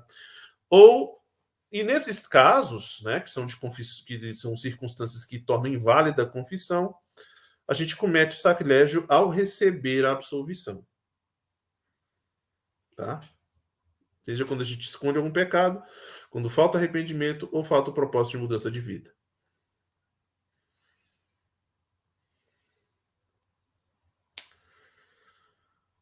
Devem os confessores dar sempre a absolvição àqueles que se confessam? Seja, toda vez que as pessoas se confessam, elas recebem a absolvição? É a pergunta. Os confessores devem dar absolvição somente àqueles que julgam bem dispostos para recebê-la. Então, o, penit... o confessor vai ter que perceber no seu penitente se ele está, se ele se preparou bem, se ele, tá... se ele fez uma confissão íntegra, ou seja, se ele não esqueceu nenhum pecado, se ele está arrependido, e às vezes vale a pena o confessor perguntar se a pessoa realmente se arrepende, e se ela está disposta a mudar de vida. Se o confessor percebe que a pessoa ela não está arrependida, não quer mudar de vida, ou não está levando a confissão a sério, o sacerdote ele pode reter a absolvição. E eu vou dizer uma coisa, não é fácil não. Tem gente, tem, às vezes você reter uma absolvição é você comprar briga, arrumar confusão. Outro caso também, a gente retém a absolvição em pessoas que vivem em estado de pecado, em estado, situação estável de pecado. É o caso, por exemplo, das pessoas que vivem sem união, as pessoas que vivem juntas sem estar casadas, ou que estão envolvidos em algum pecado público e notório. Nesse caso, o confessor também pode dizer: Olha, eu não vou poder te absolver. E o que, que o padre faz, por exemplo, quando um penitente vai falar com o padre e vai confessar e diz que não está arrependido de um pecado? O que, que o padre faz? Geralmente, a primeira coisa que o padre deve fazer é tentar dissuadir o fiel acerca da gravi... Da, dessa atitude e mostrar o quanto aquele pecado é grave. Demonstrar a ele que não é só um tabu, uma, um, uma arbitrariedade da igreja, mas que, como diz São Tiago, o salário do pecado é a morte e que, portanto, é pecado e que o pecado tem uma malícia, faz um mal, faz um estrago, não é bom. Levo tentar ver se convence o fiel de, da maldade do pecado para que ele se arrependa, para que ele faça o propósito de emenda. Se infelizmente ainda assim exortando a pessoa não tiver disposição, não se mostrar nem arrependida nem disposta à mudança de vida, aí o sacerdote pode dizer à pessoa: olha, é, vamos fazer o seguinte, é, vou te dar um conselho, por exemplo. Eu posso oferecer uma passagem bíblica para a pessoa, eu posso oferecer uma oração para a pessoa rezar. Posso pedir a pessoa para refletir sobre, sobre a atitude da vida dela. Olha, presta atenção no que eu te falei sobre o pecado que você cometeu. Pensa bem. E depois, quando você se sente arrependido, você volta. Você pode vir que eu vou te, que, eu te atendo novamente e a gente te, eu te dou absolvição. Padre, a crisma só pode ser realizada antes ou após o caso de uma pessoa que casaram só civil? Então, para receber o sacramento, eu tenho que estar em estado de graça, a crisma também. Então, se eu estou vivendo junto ou morando ou casado só no civil, eu preciso das duas uma. Ou eu caso logo na igreja e resolvo isso, ou eu vou ter que assumir um voto de castidade aí junto com meu companheiro até o dia do casamento. Geralmente o conselho que eu dou é que a pessoa regularize primeiro a situação matrimonial para depois receber a, a, a crisma para poder sair da situação de pecado. Podem os confessores diferir? O que é diferir? Diferir é adiar, né? É, é deixar para depois. Eles podem diferir ou negar alguma vez a absolvição? O padre ele pode negar ou pode diferir, ou seja, adiar a absolvição, deixar para dar em outra ocasião? Sim. Eles não só podem, mas devem diferir ou negar a absolvição em certos casos justamente para não profanar o sacramento. Então, o padre ele é o primeiro responsável pela boa administração do sacramento, então ele não pode forçar dando absolvição a quem não está bem disposto. Se o padre ele dá absolvição a quem não está bem disposto, ele, no caso, vai ser conivente com o pecado de outra pessoa. E é, não é fácil. Tem gente que às vezes o padre diz assim: Olha, eu não vou poder te absolver. Por que você não vai me absolver? Porque você não está arrependido. Ah, mas eu não vou embora sem que o senhor me absolva o senhor está sendo injusto comigo, porque eu não sou obrigado. E aí, às vezes, tem gente até que quer bater no padre. Mas paciência, né? é do ministério, né? Então, assim, padre, o que sonhamos é pecado? Silvana, é, geralmente sobre os sonhos a gente não tem controle. Às vezes a gente tem a impressão de um certo controle no sonho, mas a gente não tem. Os sonhos eles são circunstâncias que, que estão mais ligadas aos nossos mecanismos inconscientes ou subconscientes do que de, do que de discernimento consciente das coisas. Então, geralmente, os sonhos não costumam constituir matéria de pecado, não. Então, por exemplo, ai, padre, eu tive um sonho assim, meio, meio caliente essa noite, um sonho erótico que me levou. Não, tem, não, não é pecado porque você não controla o sonho. Né? O que, que não se deve fazer é, por exemplo, você depois ficar puxando de memória no decorrer do dia para ficar se deleitando. Aí não, aí não convém. Sejam sonhos ligados a pecados contra a, a pureza, sejam também sonhos que a gente tem em relação à questão de violência. Ai, padre, eu sonhei esses dias que eu estava enforcando a minha sogra. Pegava a minha sogra, pendurava ela lá no alto do, do, da madeira, do, do, do, da árvore lá e pendurava ela no. Geralmente, os sonhos não são matéria de confissão porque não são. É, a gente não tem controle sobre eles, não são deliberados. As atitudes que a gente tem no sonho, o que se vê, o que se imagina, o que vem à nossa mente no sonho são mecanismos inconscientes ou subconscientes, ou seja, foge à nossa capacidade de controle e discernimento. Tá bom? Então, o que você sonha não é pecado. Quais são os penitentes? Ah, sobre os sonhos, o que se costuma dizer é o seguinte: geralmente a imaginação, ela, assim como os mecanismos conscientes ou inconscientes, são capazes, muitas vezes, de utilizar das coisas que a gente coloca lá dentro da memória. Então, muito, o que pode acontecer muitas vezes é que nos sonhos a gente alimente os sonhos, por exemplo, com material pornográfico, com, com músicas ruins, com, com é, imagens provocativas, com uma imaginação sem freios. Então, geralmente, a gente o, o que pode contribuir, talvez seja moralmente culpável, é a gente alimentar os sonhos e a nossa memória com essas coisas. Então, por exemplo, consumo de material pornográfico, consumo de músicas imorais, ou de conteúdo violento, é, ou mesmo o, a má literatura, maus livros, ou uma imaginação sem freios, sem, sem, sem discernimento. Embora isso sejam pecados em si mesmos, não tanto na eu pequei porque eu alimentei um sonho. Não, eu pequei porque eu, eu vi pornografia. Mas eu sei, o problema da uma das consequências é que o fato de eu, por exemplo, consumir material pornográfico é que isso fica armazenado na memória. E pode acontecer que num sonho, por exemplo, esse materialzinho que está guardado lá, o subconsciente vai lá e pesque ele para utilizar. E aí, infelizmente, eu posso ter um, eu posso ter oferecido é, eu posso ter dado de comer a um animalzinho que eu tenho dentro de mim. Então é melhor não alimentar, tá? Vamos lá. O que mais?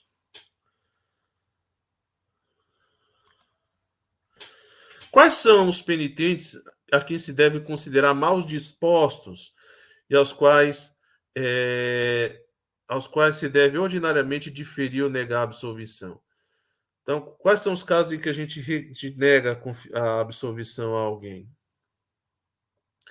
não estão em condições de receber a absolvição. Primeiro, aqueles que vivendo habitualmente em pecado mortal não fazem esforço algum para se corrigir. Então, as pessoas que estão em estado de pecado, mas não saem do pecado, não querem, ou estão numa situação em que não dá para sair, o sacerdote não pode dar absolvição. Tá? Então, aqueles que vivem habitualmente em estado de pecado e não fazem esforço algum para sair da vida de pecado, esses aí não podem receber absolvição. Segundo, os que não querem fugir das ocasiões próximas de pecar. Então, por exemplo, vamos citar um exemplo aqui. O rapaz vai confessar, padre, eu caí no pecado da fornicação. O que, que aconteceu? Ah, minha namorada tem, ela foi dormir lá em casa e a gente, felizmente, teve relação lá. Tá. Aí o padre vai dar o seguinte conselho ao rapaz: olha, a partir de hoje sua namorada não pode mais dormir na sua casa. Como é que é, padre? Não, não pode. Padre, não, peraí. A minha namorada, ela vai dormir lá em casa. A gente gosta. A gente vai lá, né? Sempre que a gente transa, mas a gente vê filme, a gente se diverte, a gente conversa. Ela dorme lá em casa. E, e desculpa, padre, não vou abrir mão disso. Eu quero que minha namorada vá dormir lá em casa todo dia. O pai dela deixa, a mãe dela deixa, meu pai também deixa, minha mãe também deixa. Já tem até um colchão para ela lá. Ela dorme na casa. Aí o padre diz bem assim: então, desculpa, se você não está disposto a abrir mão desse risco, dessa situação de risco, eu não posso te absolver. Por exemplo, é, amizades, por exemplo. O cara confessa com o padre: olha, padre, eu sou um, eu vivo de farra, eu, é festa, é bebedeira, é, é devassidão, é prostituição, minha vida tá qual que é o problema? Ah, padre, é assim, uns amigos que eu tenho todo fim de semana. Aí o padre vai dizer, olha, então você tem que se afastar. Ah, padre, dos amigos eu não vou me afastar, não. Não abro mão dos meus amigos. São meus amigos, padre. São pessoas que eu conheço desde muito tempo. Então, desculpa, eu não vou poder te absolver. Por quê? Porque enquanto você andar com esses seus amigos, você vai estar sempre no risco de fazer essa besteira. Você vai, se você não, não abrir mão desses amigos, você vai continuar pecando. Você vai, eles vão continuar passando na sua casa todo fim de semana, te levando para farra, te fazendo beber, te fazendo se envolver com, com, com, com pessoas de, eh, sem compromisso, vão, vão te levar para casa de prostituição, vão te levar para usar droga, vão te usar levar nos lugares piores que há. Já tem feito isso com você, mas você não quer se apartar deles, então me desculpe, não dá para eu te absolver, porque você não abre mão da possibilidade de pecar. Então, tem que ter essa disponibilidade da pessoa também de romper com a ocasião de pecado. Tem que abrir mão disso.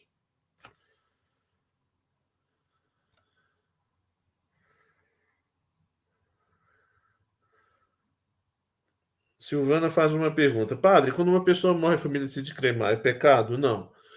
Não é pecado desde que, de que se faça pelas razões corretas, sem que haja superstição ou algum ritual estranho, tá? Mas a, a, o ato de cremar não é pecaminoso em si. Quando uma pessoa faz lê, é, quando uma pessoa lhe faz raiva e depois se arrepende, vem pedir desculpa, você desculpa, mas fica sempre lembrando. Então, o perdão significa justamente a disposição de, de, de abrir o coração e, superar a falta. Então, se a pessoa vem me pedir perdão, eu perdoo. Claro, para a gente retomar, reconquistar a confiança, às vezes é um processo a ser feito. Mas o que vai me capacitar para isso é justamente a disposição do coração em querer. Padre, olha, eu sei que vai demorar muito tempo assim para eu, eu, conseguir levar essa situação numa boa, como se nada tivesse acontecido, mas eu vou me esforçar por tratar bem, por receber bem, né? Ah, Levi Gabriel. Padre, por que em algumas ocasiões beber bebida alcoólica é pecado, mas sendo que Jesus bebeu vinho na Santa Ceia? Então, o consumo de bebida alcoólica em si não é pecado, o problema é o excesso, né? a embriaguez. Porém, tem um outro caso. Além da embriaguez, tem a questão do exemplo. Então, por exemplo, pode ser, como diz São Paulo, né? Tudo posso, mas nem tudo me convém. Então, se, por exemplo, mesmo que eu não beba para me embriagar, mas eu sei que bebendo pouco em certos ambientes vai causar escândalo para certas pessoas, é melhor não fazer. Eu, por exemplo, né? Eu, eu não bebo em público. Vocês nunca vão me ver. Um dia eu passei no bar e estava lá o padre Anderson vive tomando cerveja, tomando cachaça, tomando vinho. Não, no bar vocês nunca vão me ver fazendo isso. Nem nos eventos da igreja. Eita, o padre estava aqui na festa junina, ó. Embora festa junina a gente não vende, não vende bebida alcoólica. Agora, uma coisa, por exemplo, quando eu estou aqui em casa, na casa paroquial, na hora do almoço, na hora do jantar, ou quando eu vou a uma casa de uma família que a família me conhece, não se importa, não, padre, se eu gostaria de tomar uma cervejinha, se eu gostaria de tomar um pouco de vinho, se eu gostaria de. Padre, experimenta aqui, só essa cachaçinha aqui, só para você sentir o gosto, não tem problema. Mas existem pessoas de sensibilidade, vão dizer: nossa, mas o padre bebeu, gente. Poxa, pode? Meu Deus do céu, eu estou perplexo. Não pode, é muito feio. Então, para não ferir a sensibilidade dessas pessoas, é melhor evitar. Por isso é que eu, por exemplo, não bebo em público. Né? Pessoas não vão me ver bebendo no bar, não vão me ver bebendo em evento paroquial, não vão me ver bebendo em atividades que envolvem pessoas. Mas aqui em casa, por exemplo, na hora do almoço, às vezes tem uma cervejinha, para acompanhar o almoço a gente toma, recebo às vezes um, algum amigo padre, a gente oferece um vinho, não tem problema, tá? O problema é a embriaguez, o excesso e o mau exemplo. Esse é o problema.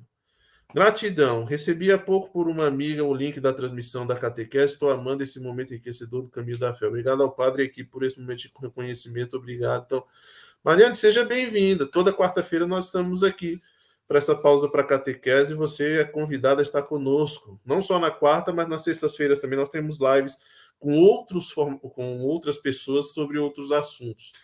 Inclusive, já aproveito para avisar se vocês estão aqui participando com a gente que próxima sexta-feira nós teremos uma live nesse mesmo horário com a doutora Tânia Maria Borges. O assunto vai ser o luto, né? doutora Tânia Maria Borges, ela é psicóloga, então ela vai propor um enfoque, uma perspectiva, um olhar sobre essa questão do luto, vale muito a pena. Vocês estão aqui acompanhando a live da próxima sexta. E você, Mariane, toda quarta-feira também é bem-vinda. Nós vamos seguindo. Então, terceiro, os que não estão dispostos a restituir o que roubaram e a reparar os danos causados ao próximo. Então, você tem que você tem que reparar a justiça, tá? Você tem que reparar a justiça. Então, é, os que não estão dispostos a restituir que roubaram, por exemplo, ah, padre, eu cometi um pecado, qual foi? Eu roubei, eu roubei tal coisa. Ah, então sua penitência. Ah, não, padre, não posso devolver, não, padre. Não quero. É, é, eu gosto muito do que eu peguei, era o que eu sempre quis, eu sempre sonhei ter um negócio desse, agora eu tenho, por que, que eu vou devolver? Então não vou poder lhe absolver se você não estiver disposto a devolver. Ah, eu eu, eu causei, eu contei uma mentira e o fulano de tal foi demitido. Então você tem que ir lá contar a verdade para o fulano ser admitido. Ah, não vou fazer isso, porque aí vão. Você tem que. Você não pode deixar de restituir o mal causado, de, de tentar reparar o mal causado. Quarto, os que se recusam a se reconciliar com os inimigos. Né? Então, a, aquela pessoa que, que você teve um desentendimento, uma briga, e você simplesmente se recusa, conserva a mágoa, a raiva e não vou falar com fulano. É diferente quando a gente reconhece muitas vezes o processo de reconciliação é um processo longo, nem sempre é uma coisa que se faz de uma vez só, de um momento para o outro. Às vezes vai ser um, vai ser um passo para levar tempo, vai precisar de uma cura do interior, da memória, antes de eu poder chegar perto daquela pessoa, poder entabular uma conversa com ela, mas o que, que tem que haver para eu poder receber a absolvição? Pelo menos a disposição. Sim, padre, eu quero me reconciliar com o fulano, mesmo que eu não consiga falar com ela ainda agora, mesmo que vá levar algum tempo até eu conseguir me, me entender com ela, mesmo que demore um pouco para eu poder ir lá e falar com ela, porque a gente a ferida foi muito profunda, tenho medo de chegar para falar com a pessoa e ser mal recebido, ser maltratado, o clima ainda não está bom. Mas pelo menos a disposição interior de dizer, não, padre, mas eu quero, eu vou rezar, vou pedir a Deus essa força, eu vou pedir a Deus essa luz.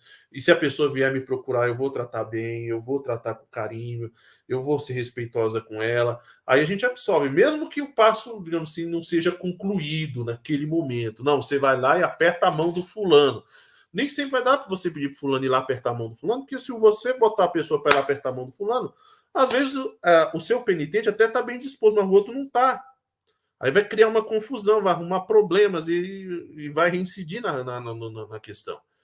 Então, o que tem que haver é a disposição. Mesmo que o passo demore um pouco para ser dado. Isso é importante. Padre, eu não estou ainda falando com fulano, padre, mas eu posso receber absolvição, mas você quer falar com fulano? Padre, eu quero. Mas eu sei que vai ter que ser devagar, eu vou tentar ver com um jeito, vou pedir a Deus em oração que me ajude que vai abrindo meu coração, vai abrindo o coração dela. Vai chegar um momento, se Deus quiser, que eu vou lá falar com ela fulano. Às vezes acontece de as coisas acontecerem normalmente, naturalmente, às vezes mais rápido do que a gente imagina. Mas às vezes demora, é um processo longo de cura, de abertura, que demora, mas tem que haver pelo menos a, a disposição interior para a reconciliação, mesmo que ela não se dê de fato no primeiro momento. Maria das Graças. Padre Anderson, a gratidão, muito bom o acontecimento. Obrigado, Maria das Graças. Sabe que você, sempre, você será sempre muito bem-vinda à nossa formação. E vocês que estão nos acompanhando, compartilhem, convidem, convidem outras pessoas. Levi Gabriel faz nova, mais uma pergunta. Padre, existe algum pecado mortal que pode ser perdoado no ato penitencial da missa? Não. Todo pecado mortal deve ser confessado previamente antes da Santa Missa. que mais? Vamos lá?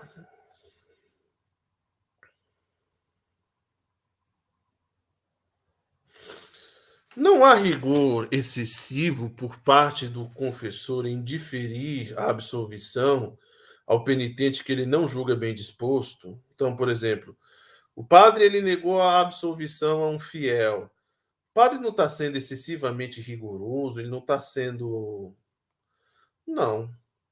Não há excesso de rigor no confessor que difere, ou seja, que que adia a absolvição do penitente porque não julga bem disposto. Não, se o padre vê que não está bem disposto, não, o padre não está sendo um rigorista por adiar ou por negar a absolvição. Existe antes caridade, pois o padre ele procede como um bom médico, que tenta todos os remédios, ainda os desagradáveis ou penosos, para salvar a vida ao doente. Se você, às vezes, né, se você vai e dá a absolvição a uma pessoa que não está bem disposta, você está faltando a verdade, você não está ajudando aquela pessoa. Porque se ela não se emenda, se ela não se arrepende, se ela não quer mudar de vida, se ela não quer abandonar, ela, ela vai abraçar aquela absolvição como se fosse uma espécie de conivência do confessor com a situação dela. E vai continuar pecando. Entende? E vai continuar pecando. Então, se o penitente, se o confessor ele percebe que é uma situação que pode ser contornada, que a pessoa ela consegue vencer, que ela consegue mudar de vida, que ela consegue se arrepender, mas não quer, então ele tem que negar, ele tem que recusar e dizer à pessoa: olha, vai pensar, vai rezar, mas eu quero. Não tem como, você não está arrependido, você não quer mudar de vida, você não quer mudar de atitude, você está apegado ao pecado, você está apegado a essa opinião, você está apegado a esse princípio, não quer abrir mão, não tem como. Ah, mas isso é um excesso de rigor, isso é um apego. Não, não é. Eu quero curar a tua alma e te levar ao céu, mas com essa atitude você não vai para o céu. E eu não vou te levar junto, e eu não vou para o inferno junto contigo. Não tem porquê. Não é um gesto de caridade eu ser conivente com o mal que você está fazendo. Você tem que sair do pecado para poder entrar no caminho de Deus. Luciene Almeida. Padre, e quando a pessoa está arrependida, mas não pode mudar de vida, porque a consequência do pecado dela não dá para mudar? mas se ela pudesse, mudaria no passado. Então, é, tem que haver um ato da vontade e um movimento nesse sentido. Então não basta só a intenção. Ai, padre, se eu pudesse eu mudaria, mas não dá. Não, infelizmente, se, se a situação não, não, não tem como mudar, não tem como receber absolvição. Dá um exemplo, vamos lá. A situação de um, de um casal de segunda união. Vive junto. Né? Um já foi casado na igreja, o outro já foi, né? E infelizmente não tem como casar de novo, estão vivendo numa situação que não é uma situação canonicamente nem moralmente regular. O que, a igreja vai dizer a esse casal? Vai dizer o seguinte: é, não vou poder te absolver, mas posso te oferecer caminhos. Quais são os caminhos que você poderia tomar? Aí você pode orientar, por exemplo, o casal a procurar o tribunal eclesiástico para ver a possibilidade da nulidade, da nulidade dos matrimônios anteriores. Não de anular os matrimônios anteriores, mas de ver se por alguma razão os casamentos que eles, que eles contraíram antes de estarem juntos, se por alguma razão eles poderiam ser nulos, poderiam ter sido inválidos. Isso acontece muito.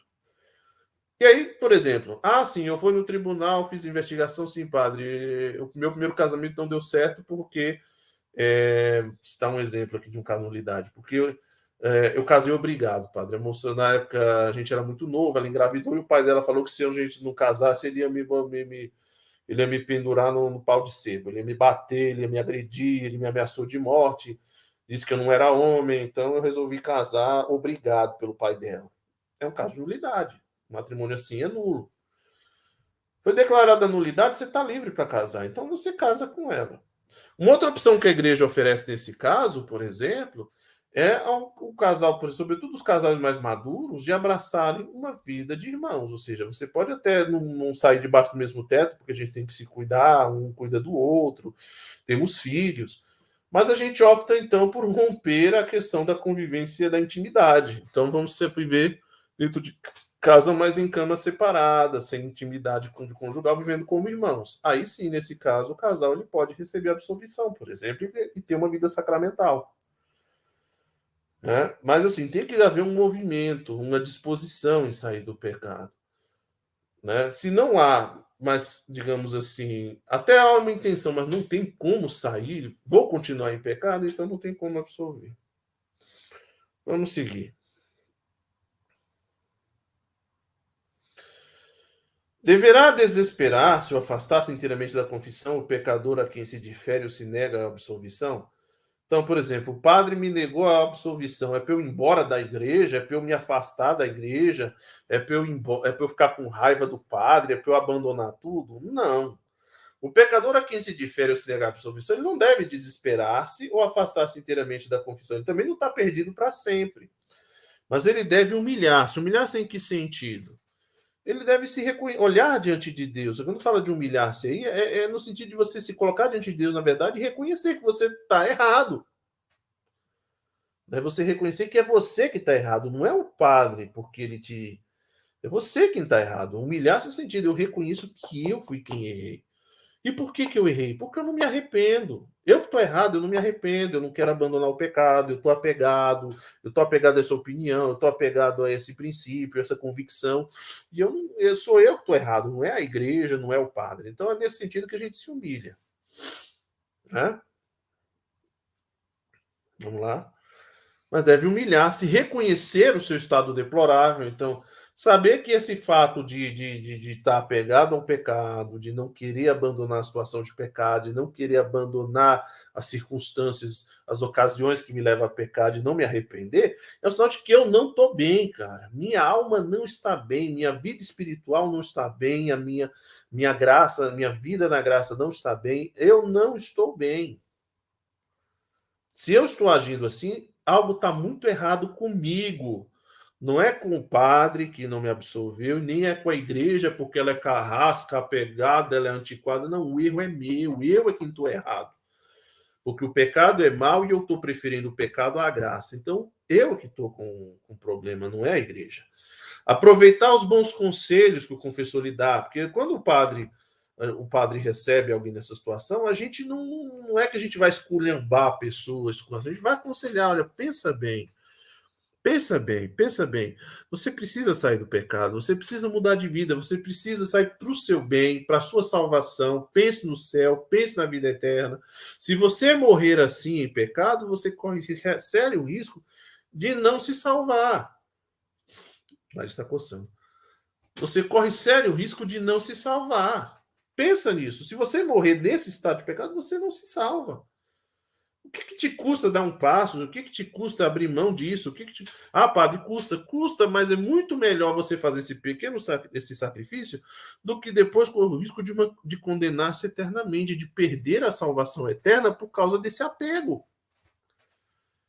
Então, refletir, o padre te falou, o padre te aconselhou, olha, faça isso. Haja assim, tome essa atitude. Pega, pega o que o padre falou e não, não é para ficar só com raiva do padre e dizer, é, o padre me tratou mal, eu não volto mais. Não. Pega os conselhos do padre e guarda. O padre me falou isso, eu vou, eu vou levar, eu vou, eu vou pensar no que o padre me falou. Porque o desejo do padre não é ver você descendo ladeira abaixo, não. Ah, esse eu não absolvi, bem feito para ele, bem feito, bem feito. Não. O desejo do padre, que, é o desejo de Cristo, é que todos se salvem e cheguem ao conhecimento da verdade. Então o padre ele se alegra quando um penitente se arrepende e chega a, ferido, machucado e sai de lá absolvido, feliz e leve. É, é a alegria de todo penitente. Né? É a alegria de todo confessor, quer dizer. É a alegria de todo confessor.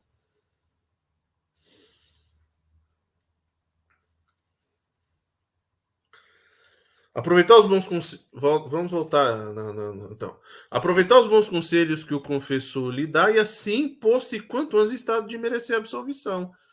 Então, depois de eu ter feito essa reflexão, de eu ter reconhecido que o erro é meu, de aproveitar os conselhos, então eu vou correr atrás de tomar logo um jeito de procurar. Não, eu vou, eu vou, eu vou tomar. Cara, Senhor, me dá a graça de me arrepender. Eu quero me arrepender, eu quero largar o pecado. Eu, eu, eu vou fazer o esforço, me dá forças para dizer não aos meus amigos, me dá esforço para dizer não para minha namorada ou para o meu namorado, me dá força para eu. Eu sei que vou desagradar alguém, eu sei que vai ser, não vai ser fácil, mas me dá essa força, me dá essa graça. Eu quero poder voltar lá agora para o padre e dizer que eu estou arrependido, que eu vou mudar de vida e que eu vou fazer o possível para restituir o mal causado, para. Eu quero. E aí você volta lá com o padre e diz: Padre, eu estou arrependido, eu pensei bem eu pensei bem no que eu falei, eu pensei bem no que eu fiz, vi que eu estou errado, eu, não, Deus me deu a graça de eu me arrepender, eu não quero mais esse pecado na minha vida. E aí o padre te absolve e a vida cristã segue.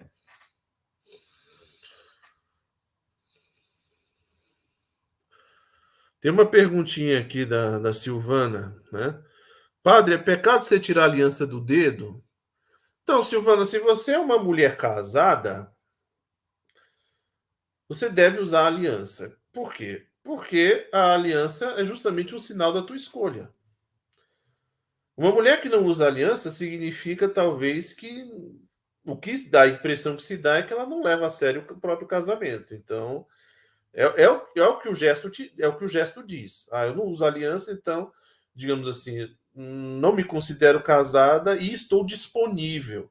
Então, às vezes, a falta da aliança não é que é pecado não usar aliança, mas não usar aliança pode ser, pode significar abraçar-se uma, uma situação de pecado, uma, um, um risco de pecar. Né? Posso pode ser eu me coloco numa situação possível de pecado, porque aí eu mostro de repente para alguém que eu estou disponível, a pessoa começa a investir, começa a dar em cima, e às vezes a, a, na fraqueza a gente não resiste à tentação e acaba caindo no adultério. Agora, se eu já estou com a minha aliança de casada, aquela pessoa já sabe, olha, eu sou uma pessoa comprometida, você não deveria se aproximar e nem me tratar dessa maneira. Já é um aviso. Geralmente a gente compara a aliança da mulher casada ao, ou do homem casado, a aliança dos casados, com as vestes que o padre usa. Tem padres, amigos meus, que usam alianças nos dedos. Geralmente eles usam, tem padres que eu conheço que levam aliança na mão direita como um sinal do compromisso da vida, da vida sacerdotal. Eu não uso alianças. Eu visto a minha aliança. E a minha aliança é a minha batina. Né? Tem padre que não usa batina. Eu uso, gosto de usar. E uma das coisas que a batina me ajuda é que as pessoas já sabem que eu sou um homem comprometido e um homem de Deus. Então, por exemplo, nesse caso, por exemplo, eu desencorajo, por exemplo, alguma mulher mais, mais atirada. Ai, eu achei aquele homem tão bonito, mas de, embora que eu sei que eu sou feio pra caramba. Mas assim, ele tá de batina, então ele é um padre, ele é um homem de Deus, então não pertence a nenhuma mulher, então eu vou ficar quieta na minha. Se ele, por exemplo, da mulher me ver achar bonito, que eu acho que se alguma mulher me achar bonito, está precisando de, de, um tratamento psicológico. Então, é, mulher me vê, achar bonito, mas como eu não estou identificado como padre, aí ela resolve que eu estou livre, ah, acho que ele não está comprometido e resolve investir, dá em cima, tenta se aproximar. E às vezes tem padre, por exemplo, que cai nesse engano, que aí quando uma mulher chega, dá em cima dele e ele gosta daquela situação de se sentir paparicado, querido por uma mulher que lhe dá atenção, aí ele nem conta para ela que é padre. Aí eles começam a ter um envolvimento escondido, pá. Depois vai dar confusão, que aí, ela descobre que ele é padre, a comunidade descobre que ele está tendo caso com essa mulher, e o bispo descobre, e quando o bispo descobre, a suspensão nas costas dele, além de um pecado gravíssimo que ele vai cometer. A batina educa o, o sacerdote, o clergyman na camisa só educa o sacerdote, assim como a aliança educa a pessoa casada. Um homem com aliança sabe que não pode frequentar certos ambientes, sabe que não pode bater papo com certas pessoas.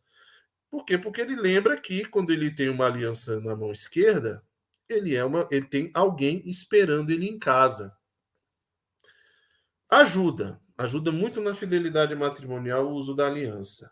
Assim como ajuda muito o padre o uso da batina ou do clergyman, que mostra para ele também, ele faz, eu faço me lembrar quando eu olho que estou vestido com essa roupa, de que eu não posso ir a qualquer lugar, não posso fazer qualquer coisa, que existem situações que me são proibidas e que para minha salvação e para a salvação das almas eu preciso me comportar de certas maneiras que se eu não fosse padre, talvez eu poderia. Isso é importante. Vamos seguindo. A gente terminando, a gente já está já no encerramento da nossa catequese, tá? Eu vou trabalhar só mais esse ponto e a gente encerra, e aí depois, na quarta-feira, a gente termina essa parte da, da, da absolvição e entra também é, na parte da satisfação e da indulgência. Que deve fazer o penitente quanto à escolha do confessor? Então, assim, geralmente o que a igreja recomenda, né? todo fiel católico ele pode escolher qualquer padre para se confessar. Ele pode se confessar com o padre da sua escolha. Ninguém é obrigado. Ah, você tem que confessar com esse, com aquele, com fulano, né? Não. Todo fiel tem o direito de escolher um confessor, né? Mas geralmente essa escolha deveria ser uma coisa muito bem pensada, né? Sempre muito bem pensada. Então, o verdadeiro penitente deve encomendar-se muito a Deus para escolher um confessor piedoso. Então, se você precisa escolher um padre para te atender, peça a Deus que lhe dê um discernimento para que você escolha um sacerdote que seja piedoso, ou seja, um sacerdote que leve a sério as coisas de Deus e leve a sério a tua vida cristã e leve a sério a tua, a tua, a tua, a tua vida cristã, a tua salvação. Segundo, que seja um homem douto. O que é um douto? É um padre que esteja muito bem preparado, teológica, moral e humanamente. Por quê? Para que ele possa analisar a tua situação ou as tuas situações, os teus pecados, à luz da palavra de Deus, à luz da sua doutrina, à luz do ensinamento da palavra, e possa te orientar da forma mais adequada. Para isso, ele tem que estar muito bem preparado. Por isso é que no seminário, nos quatro anos da teologia, a gente estuda são durante os quatro anos, praticamente, a gente, em todos os anos, estuda teologia moral. Faz parte das matérias de quase todos os anos. Moral fundamental, moral matrimonial, moral das virtudes, moral penitencial, é, moral social, porque a, é, todo esse da teologia moral vai me dar a, o, a base para eu poder lidar com essas situações. A parte teórica da moral vai me ensinar como lidar com situações práticas sobretudo na vida pastoral e, de modo particular, no cuidado com as consciências. Então, é bom que seja um padre muito bem preparado, que saiba o que a igreja ensina, né? que saiba orientar direitinho, que tenha um conselho sábio e prudente. Tá? Então, que seja um homem douto, que seja um homem piedoso. que mais? Vamos voltar ao slide aí. Douto, piedoso e prudente e depois deve entregar-se às suas mãos e submeter-se a ele como seu juiz e médico. Antigamente, as famílias tinham a prática do chamado médico de família, que era aquele médico de confiança. Né? Hoje em dia, alguns planos de saúde oferecem essa opção. Os sacerdotes, geralmente um fiel que quer crescer na vida espiritual, convém que ele tenha um diretor espiritual e que seu diretor espiritual seja ordinariamente seu confessor, seja o mesmo padre sempre e que esse padre possa lhe acompanhar e lhe orientar, né? Ah, mas ele vai me conhecer, ele vai ver. Sim, é para isso, a ideia é essa. Quando você tem um mesmo médico para tratamento, é interessante porque quando você precisa conversar, ah, tratar algum assunto com seu médico, seu médico já te conhece e já sabe do que se trata. É diferente você ter que ficar toda hora procurando um médico diferente e ficar aquele cara tentando desvendar o teu prontuário. Não, é o meu médico que já me atende há muitos anos, ele sabe como é que o meu corpo se comporta, qual o que, que eu posso tomar, o que, que eu não posso tomar, o que, que eu posso fazer, o que, que eu não posso fazer. É a mesma coisa o meu confessor, então, é um sacerdote que já me conhece, que sabe quando eu estou bem, quando eu não estou, o que, que eu preciso fazer, como a minha vida espiritual anda, se está bem ou se não está. Né? É uma pessoa que vai me acompanhar, que vai me orientar, que vai me, me, me aconselhar, né? que vai acompanhar o meu crescimento espiritual. Né? No caso, tanto como confessor e como diretor espiritual. Então, por isso, vale a pena os fiéis terem o seu confessor. Que às vezes tem aquele fiel que fica pulando de galho em galho, né? Cada que ele confessa com frequência, mas cada vez que se confessa é um padre diferente. Eu, por exemplo, né, nem sempre eu me confesso com o mesmo padre, mas eu tenho o mesmo diretor espiritual para quem sempre eu levo as questões das confissões. Então, o que eu confessei, eu levo para o meu diretor e digo, padre, olha, tem acontecido isso, eu já confessei, falei com o padre fulano, né? Mas o padre ele orienta. Então, Rosângela Vieira está perguntando: então, padre, eu posso fazer uma direção espiritual? Pode. O que você precisa fazer para fazer direção espiritual? É só telefonar na nossa secretaria paroquial e marcar um horário que a gente conversa com toda alegria. Tá bom? Gente, então, acho que nós vamos encerrar por hoje a nossa pausa para catequese. Na próxima quarta-feira, nós vamos dar continuidade a esse tema. Nós vamos continuar trabalhando a questão da, da